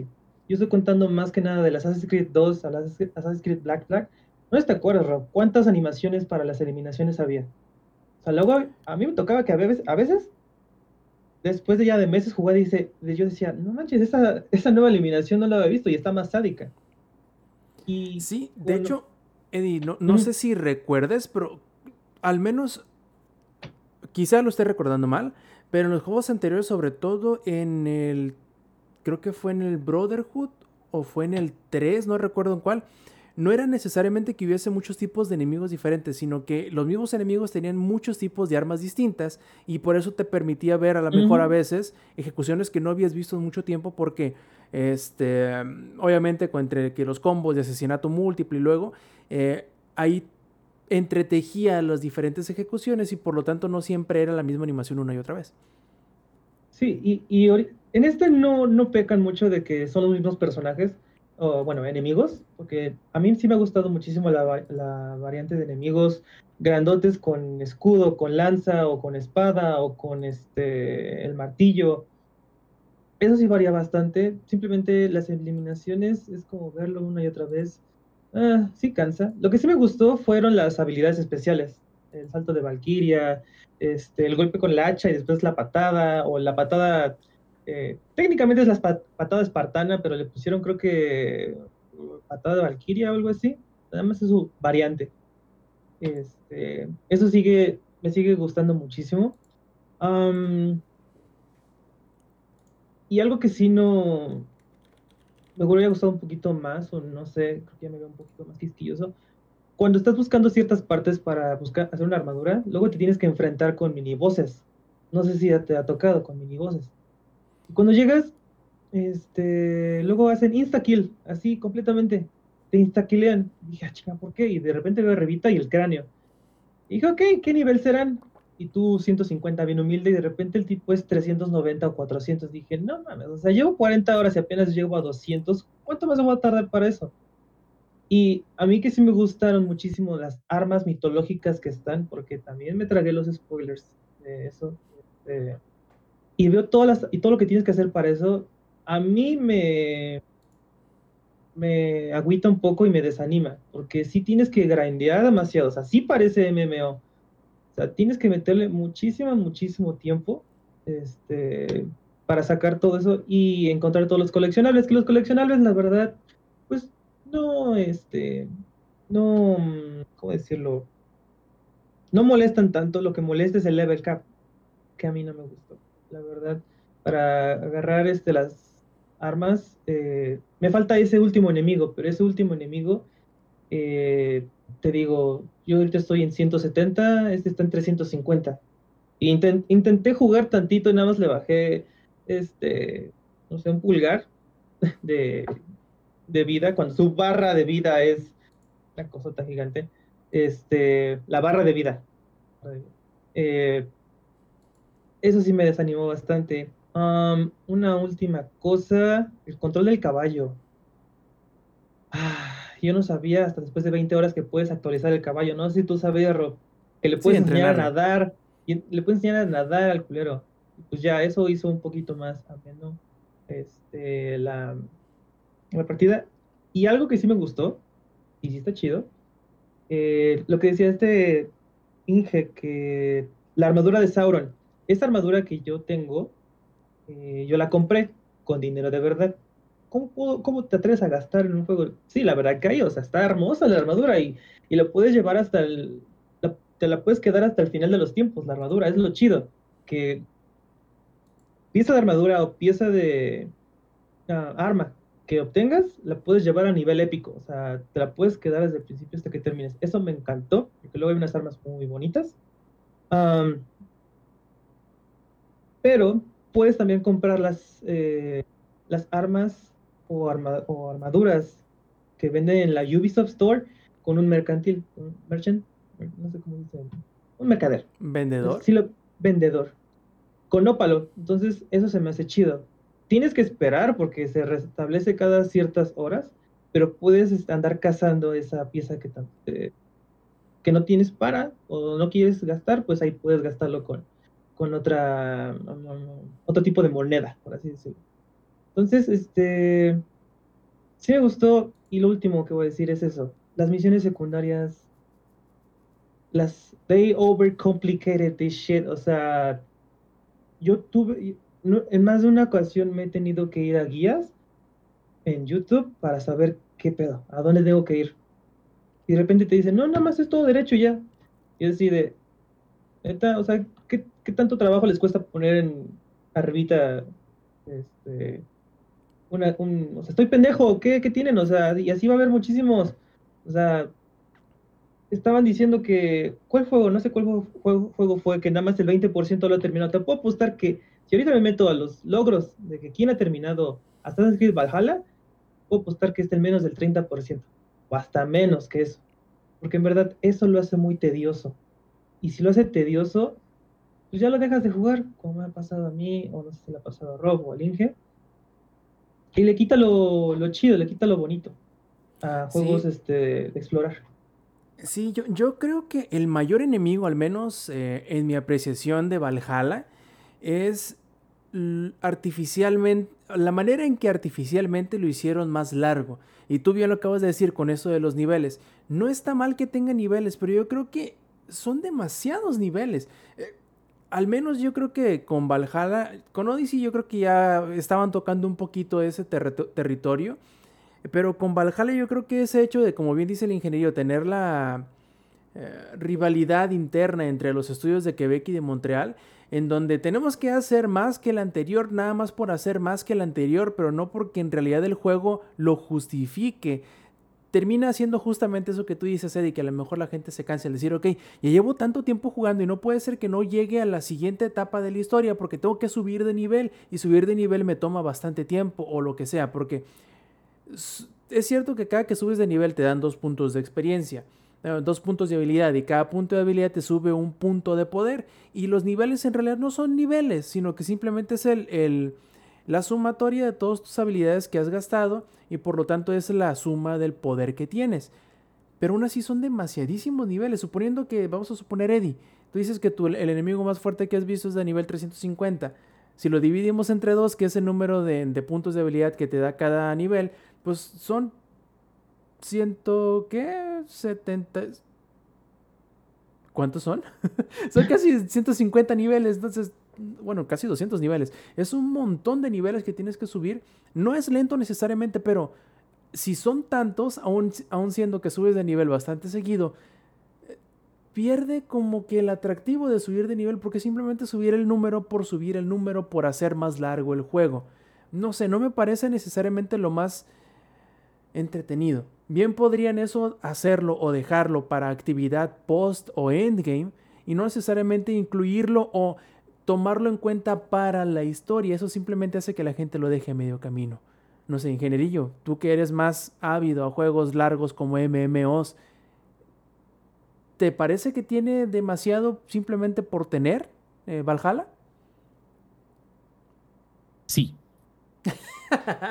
¿Por qué? Ah, bueno, bueno, ahí va, mira. Eh, fíjate que, que me acordé ahorita de cuando salió Legión en, en Mundo de Warcraft. Legión tenía, mm, creo que cinco zonas distintas donde podías empezar a hacer quest. Eh, tú decidías más o menos en cuál empezabas. Y, las zonas no tenían level cap. Los enemigos se ponían al nivel que tú, tú tuvieras. Y este, tú podías navegar a través de todo el, este, ahora sí que la historia avanzaba nada más dependiendo de cómo la avanzaras tú, pero tú podías este, irte a cualquier parte del mapa y te ibas a encontrar enemigos que iban a estar a un nivel retador para ti y ya dependía de ti con, qué tanto quisieras explorar. Cuando te quitan eso del nivel, cuando te quitan el nivel de, o incluso la limitante, que eso fue algo que me pasó a mí, de hecho yo ahorita tengo sesenta y tantos de nivel. Y eh, mi hermano Sigurd no me puede llamar. Bueno, me dijo, te voy a llamar después. Y no me puede llamar porque yo no soy un nivel más alto. Y ahora, hay una zona que se llama Eastershire, todas se llaman Shires en, en el mapa, el Worcestershire. Hay una que, que está en el, en el este, que es como zona de 65, pero no hay ningún ah, quest en particular ahí. Hay este, eh, riqueza, hay misterios, hay artefactos, como en cualquier parte del mapa, pero realmente no hay como una historia que esté sucediendo en ese mapa, sino simplemente es algo que está ligeramente más arriba, que tiene, por ejemplo, piezas de armadura un poquito más poderosas o armas un poquito más poderosas, pero es algo que yo tendría que grindear ahorita un ratito y luego agarrar la siguiente misión de, de Alianza, que es nivel 90, que está un poquito hacia el sur en el mapa. Y una vez que ya termine eso, a lo mejor voy a recibir un llamado de parte de mi hermano para que continúe con la campaña principal en más al norte. Creo que el problema de ello es de que, ¿qué tal que yo no tengo ganas de hacer cosas secundarias? Le- Les voy a decir algo, eh, que eso también es un problema que tengo un poquito, digo, ya tiene años que salió, pero es un problema que tengo un poquito con eh, Breath of the Wild, que está muy grande, está muy bonito, está muy hermoso, el mapa está muy inmenso, las armas se rompen, que es algo que no me gusta, ¿verdad? Que ya lo hemos discutido. Pero es un juego donde llegas y realmente el mundo en general, el mundo, el mundo, a pesar de que puede estar muy bonito lo que quieras, el mundo en sí está muy vacío. Claro, te quedas, es posapocalíptico y la chingada, y hay sus santuarios y hay todo eso, pero pues igual son como checklists, ¿no? O sea, encuentras Hola, es métete. posapocalíptico y hay cosas. Eh, ah, fíjate, fíjate, eh, pero ahí te va, Eddie, y tienes todísima la razón. Fallout 4, sí había días en los que yo me empezaba a jugar y me quedaba, cuando no es el, el establecimiento o, el, o el- las bases que eran terroríficas, güey, llegaba Preston hola, ¿quieres un establecimiento adicional? Cuando no hacías eso, sí podías salirte, avanzar y decir, no sé qué me voy a encontrar, pero quiero averiguarlo. Estamos hablando de Fallout 4 que ya, digo, todavía sigue siendo muy buen juego, güey, pero ya no, digo, perdí un poquito la, algo de la magia de, de Fallout 3, pero todavía conservaba bastante. Skyrim es el ejemplo más grande de algo donde te quedas, voy a hacer un quest, güey, aquí a dos kilómetros, bueno, cruzando la montaña y terminas en un pantano, güey, no sabes por qué, porque, porque en medio de ese quest encontraste una cueva y luego te llevó un, a- a- había una carta donde, sa- ah, ¿sabes qué me caga? Por ejemplo, de Valhalla, eso sí me caga, güey. Todas las cartas, en realidad nada más es una ventana que tiene una textura así transparente, como si fuera, como si fuera un algo viejo, pero ni siquiera se mueve la textura, güey. Ahora, Y ahí te voy. por, Perdón, ¿qué, güey? perdón, perdón, perdón, y ahí te voy. Eh, lo de Assassin's- lo de, perdón, lo de Skyrim, que dice que te llevaba a mil y un lados, y, termin y lo, peor- lo mejor, perdón, es que con eso terminabas con un objeto daédrico, o sea, con un arma súper chingona, y dices, ah, chingada, ¿cómo fue esto? O el loot estaba chido. En cambio, el sistema de recompensa de Assassin's Creed Valhalla nada más es la experiencia. y puntos para subir cosas y ya, porque Es no hay correcto. armas. Es, ugh. Entonces, Sí. no. Deja de, deja de haber loot donde te interese loot, sino que simplemente tratas de, de hacer el checklist. Porque sabes que en el checklist vas a encontrar algo más, ¿no? O sea, es- o sea, realmente pierdes el interés por decir voy a buscar para encontrar algo. Es más, el loot en general es comida, es eh, cosas que te marcan en el mapa o este, monedas. Pero realmente no hay como que algo en ese loot que a ti te interese o con, con lo que puedas trabajar. Ahora, el juego también te retiene con lo que son los recursos de, de los raids hacia los templos para poder crecer tu establecimiento y te retiene por, porque tienes que hacer cierto tipo de cierto número de templos para poder tener suficientes recursos para poder hacer tu, crecer tu establecimiento de, de tu base principal y como que eso también se me hace como medio eh, barato, ¿sí me entiendes? Artificial, Creo yo, artificial, exacto.